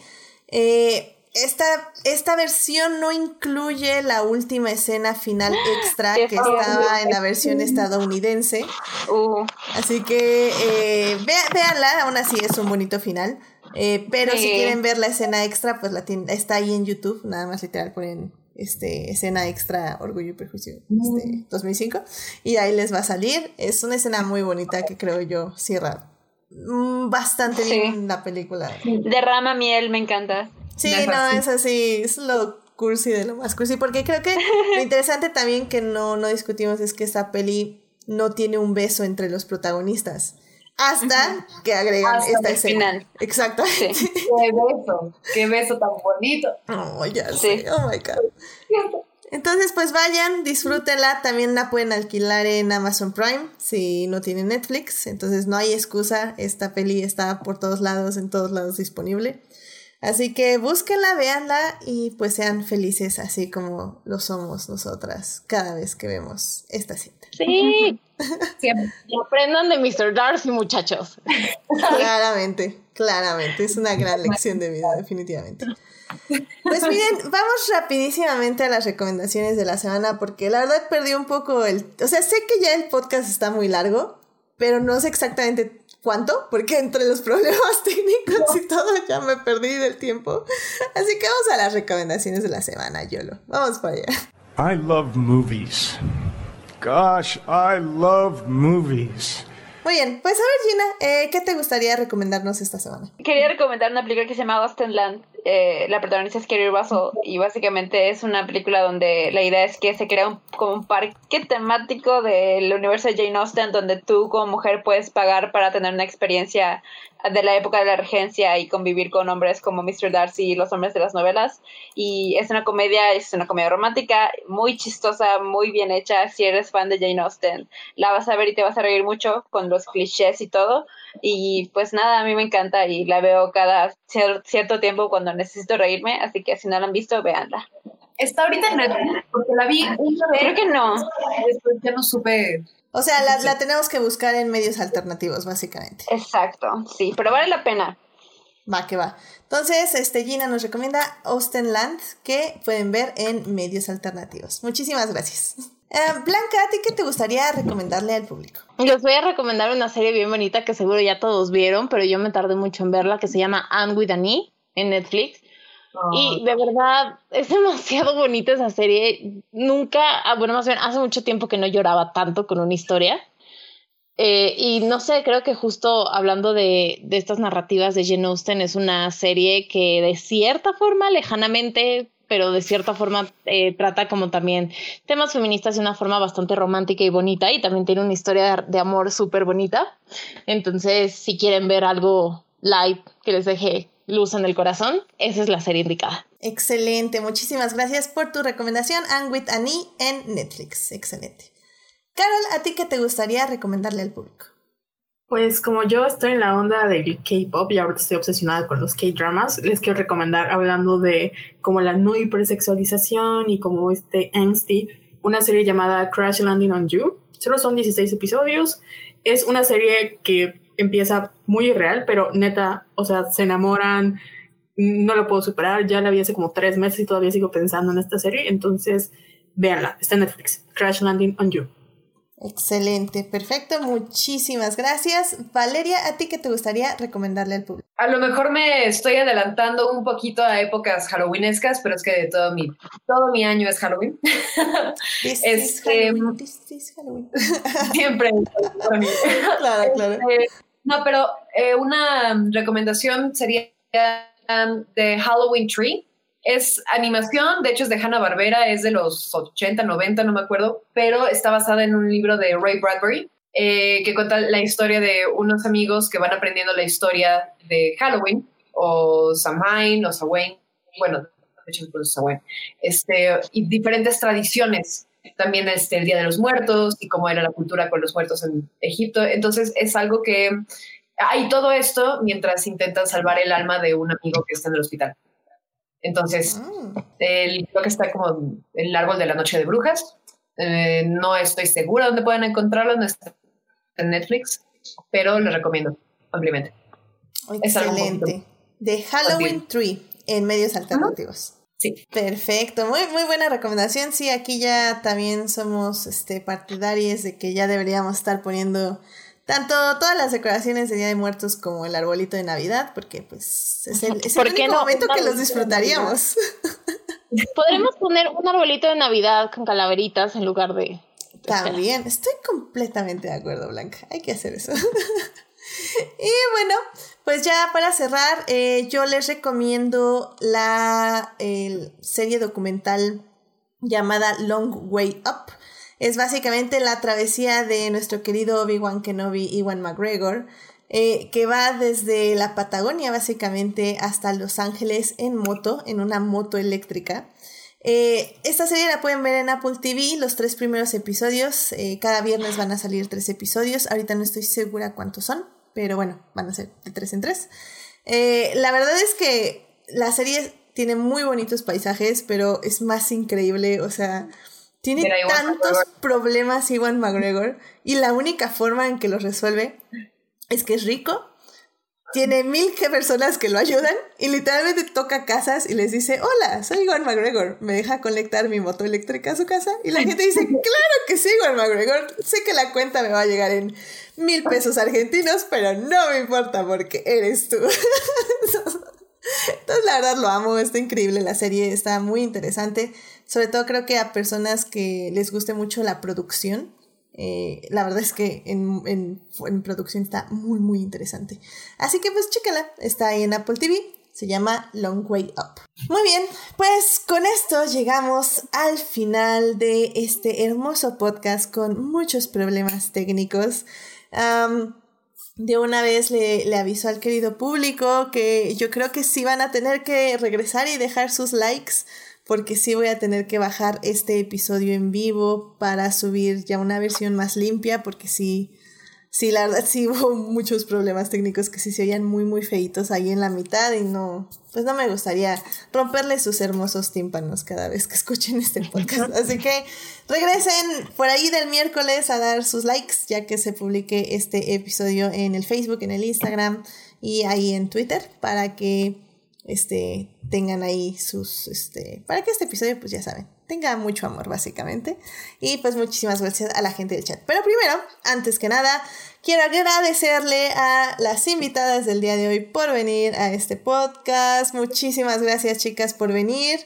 A ver, vamos por orden alfabético. Blanca, muchísimas gracias por venir. ¿Dónde te puede encontrar nuestro hermoso público? Eh, tarde, pero llegué. Pueden encontrarme solamente en Instagram como... Siempre me da pena decir el nombre de Instagram porque en verdad es lo menos original de este mundo, pero no hay forma de cambiarlo. Es Blanca, dos guiones bajos, Silvia, y ya nada más me falta poner como el arroba hotmail.com, pero no. Está bien, me parece excelente, Blanca. Muchísimas gracias. Carol, muchísimas gracias por venir al programa donde te puede encontrar nuestro público. Me pueden encontrar en Twitter o Instagram como arroba Venus en Pisces o ya saben, en el, eh, o sea, en Somos Violetas, ¿no? Arroba Somos Violetas y ahí escuchan el podcast y todo. Eso, caray. Gina, muchísimas gracias por venir por primera vez a Dictia Visual. Espero que te, hayas, te la hayas pasado muy bien. ¿Dónde te puede encontrar nuestro público? Gracias, pueden encontrarme en Instagram y en Twitter como Gina Güemes con dos Is y una S al final. Y también pueden darle like a la página de Kinecarus en Facebook con K. Eh, y ahí pues es una página que llevamos varias personas desde cine, posteamos noticias, posteamos trailers y bueno, hay varias cosas. Igual organizamos eventos de medianoche aquí en Mérida, pero pues ahorita no se están haciendo porque COVID. Pero ya que volvemos, volvamos a la nueva normalidad, pues habrán esos eventos. Así que denle like a la página, está muy chida. Yay, excelente. Vayan para allá, querido público. Este, Valeria, muchísimas gracias por venir al programa. Espero igual que lo hayas disfrutado. Eh, ¿Dónde te puede encontrar nuestro público? Eh, no sé si quieran encontrarme, realmente no soy tan interesante en redes sociales, pero estoy en Instagram como V, como V, E, E, guion bajo, Pouroy, es P de Pedro, O, U, W, R, O, Y. y ahí estoy en Instagram o en Twitter como, bueno, se la vi, pero también con el mismo juego de VEE. E. O Creep Pretty, busquen Creep Pretty, y ahí estoy. Excelente. si no, de, verdad no se pierde nada. Oye, yo, yo nada más, esta es la oportunidad del shameless plug, ahora sí que si no tiene nada que shamear, no hay problema. Pero nada, ahí es para que las contacten y pues ya, y les manden felicitaciones por sus participaciones. O, algo así, no sé, no sé, querido público, ya saben, den, den amor, den amor en redes, por favor. Y bueno, a mí me pueden encontrar en HT Idea, donde ya saben, cada vez hablo menos de Star Wars y estoy hablando de otras cosas como Fórmula 1 y películas y las reseñas, etc, etc, etc, etc. Así que bueno, muchísimas gracias a quienes nos acompañaron en vivo. Estuvo Jessica Baez, estuvo Francisco Bravo y estuvo Claimer Garegui. Este, muchísimas gracias por estar ahí en el chat acompañándonos. También un saludo a Juan Pablo Nevado, que siempre está ahí escuchando en diferido y comentando en el Facebook. Te lo agradezco muchísimo. También muchísimas gracias a quienes nos oyen durante la semana en Heartis, Spotify y en iTunes. Este programa estará disponible ahí a partir del miércoles en la mañana. Recuerden, también lo voy a volver a subir a YouTube, así que regresen a YouTube a darle amor a este podcast. No se les olvide seguir Adictia Visual en Facebook, en Instagram como Adictia-Visual y suscribirse al canal de YouTube la próxima semana no tengo la más mínima idea de qué vamos a hablar. Probablemente traiga otra película de aniversario. Eh, pero bueno, ya estaré ahí haciendo encuestas probablemente entre la semana y en el Facebook o, o preguntando a los, a los invitados a ver quién, quién quiere hablar de qué, quién no ha venido hace mucho, no sé, no sé qué va a pasar, va a pasar algo seguro, pero así que estén atentos para, que vean de qué se va a hablar el próximo programa de Adictia Visual. Así que bueno, que tengan una muy linda semana. Muchísimas gracias chicas por venir. Eh, cuídense mucho, si salgan, usen cubrebocas y si no necesitan salir, quédense en casa. Así que que tengan una muy bonita noche, cuídense mucho, nos vemos. Bye bye. Bye. Bye bye. Gracias.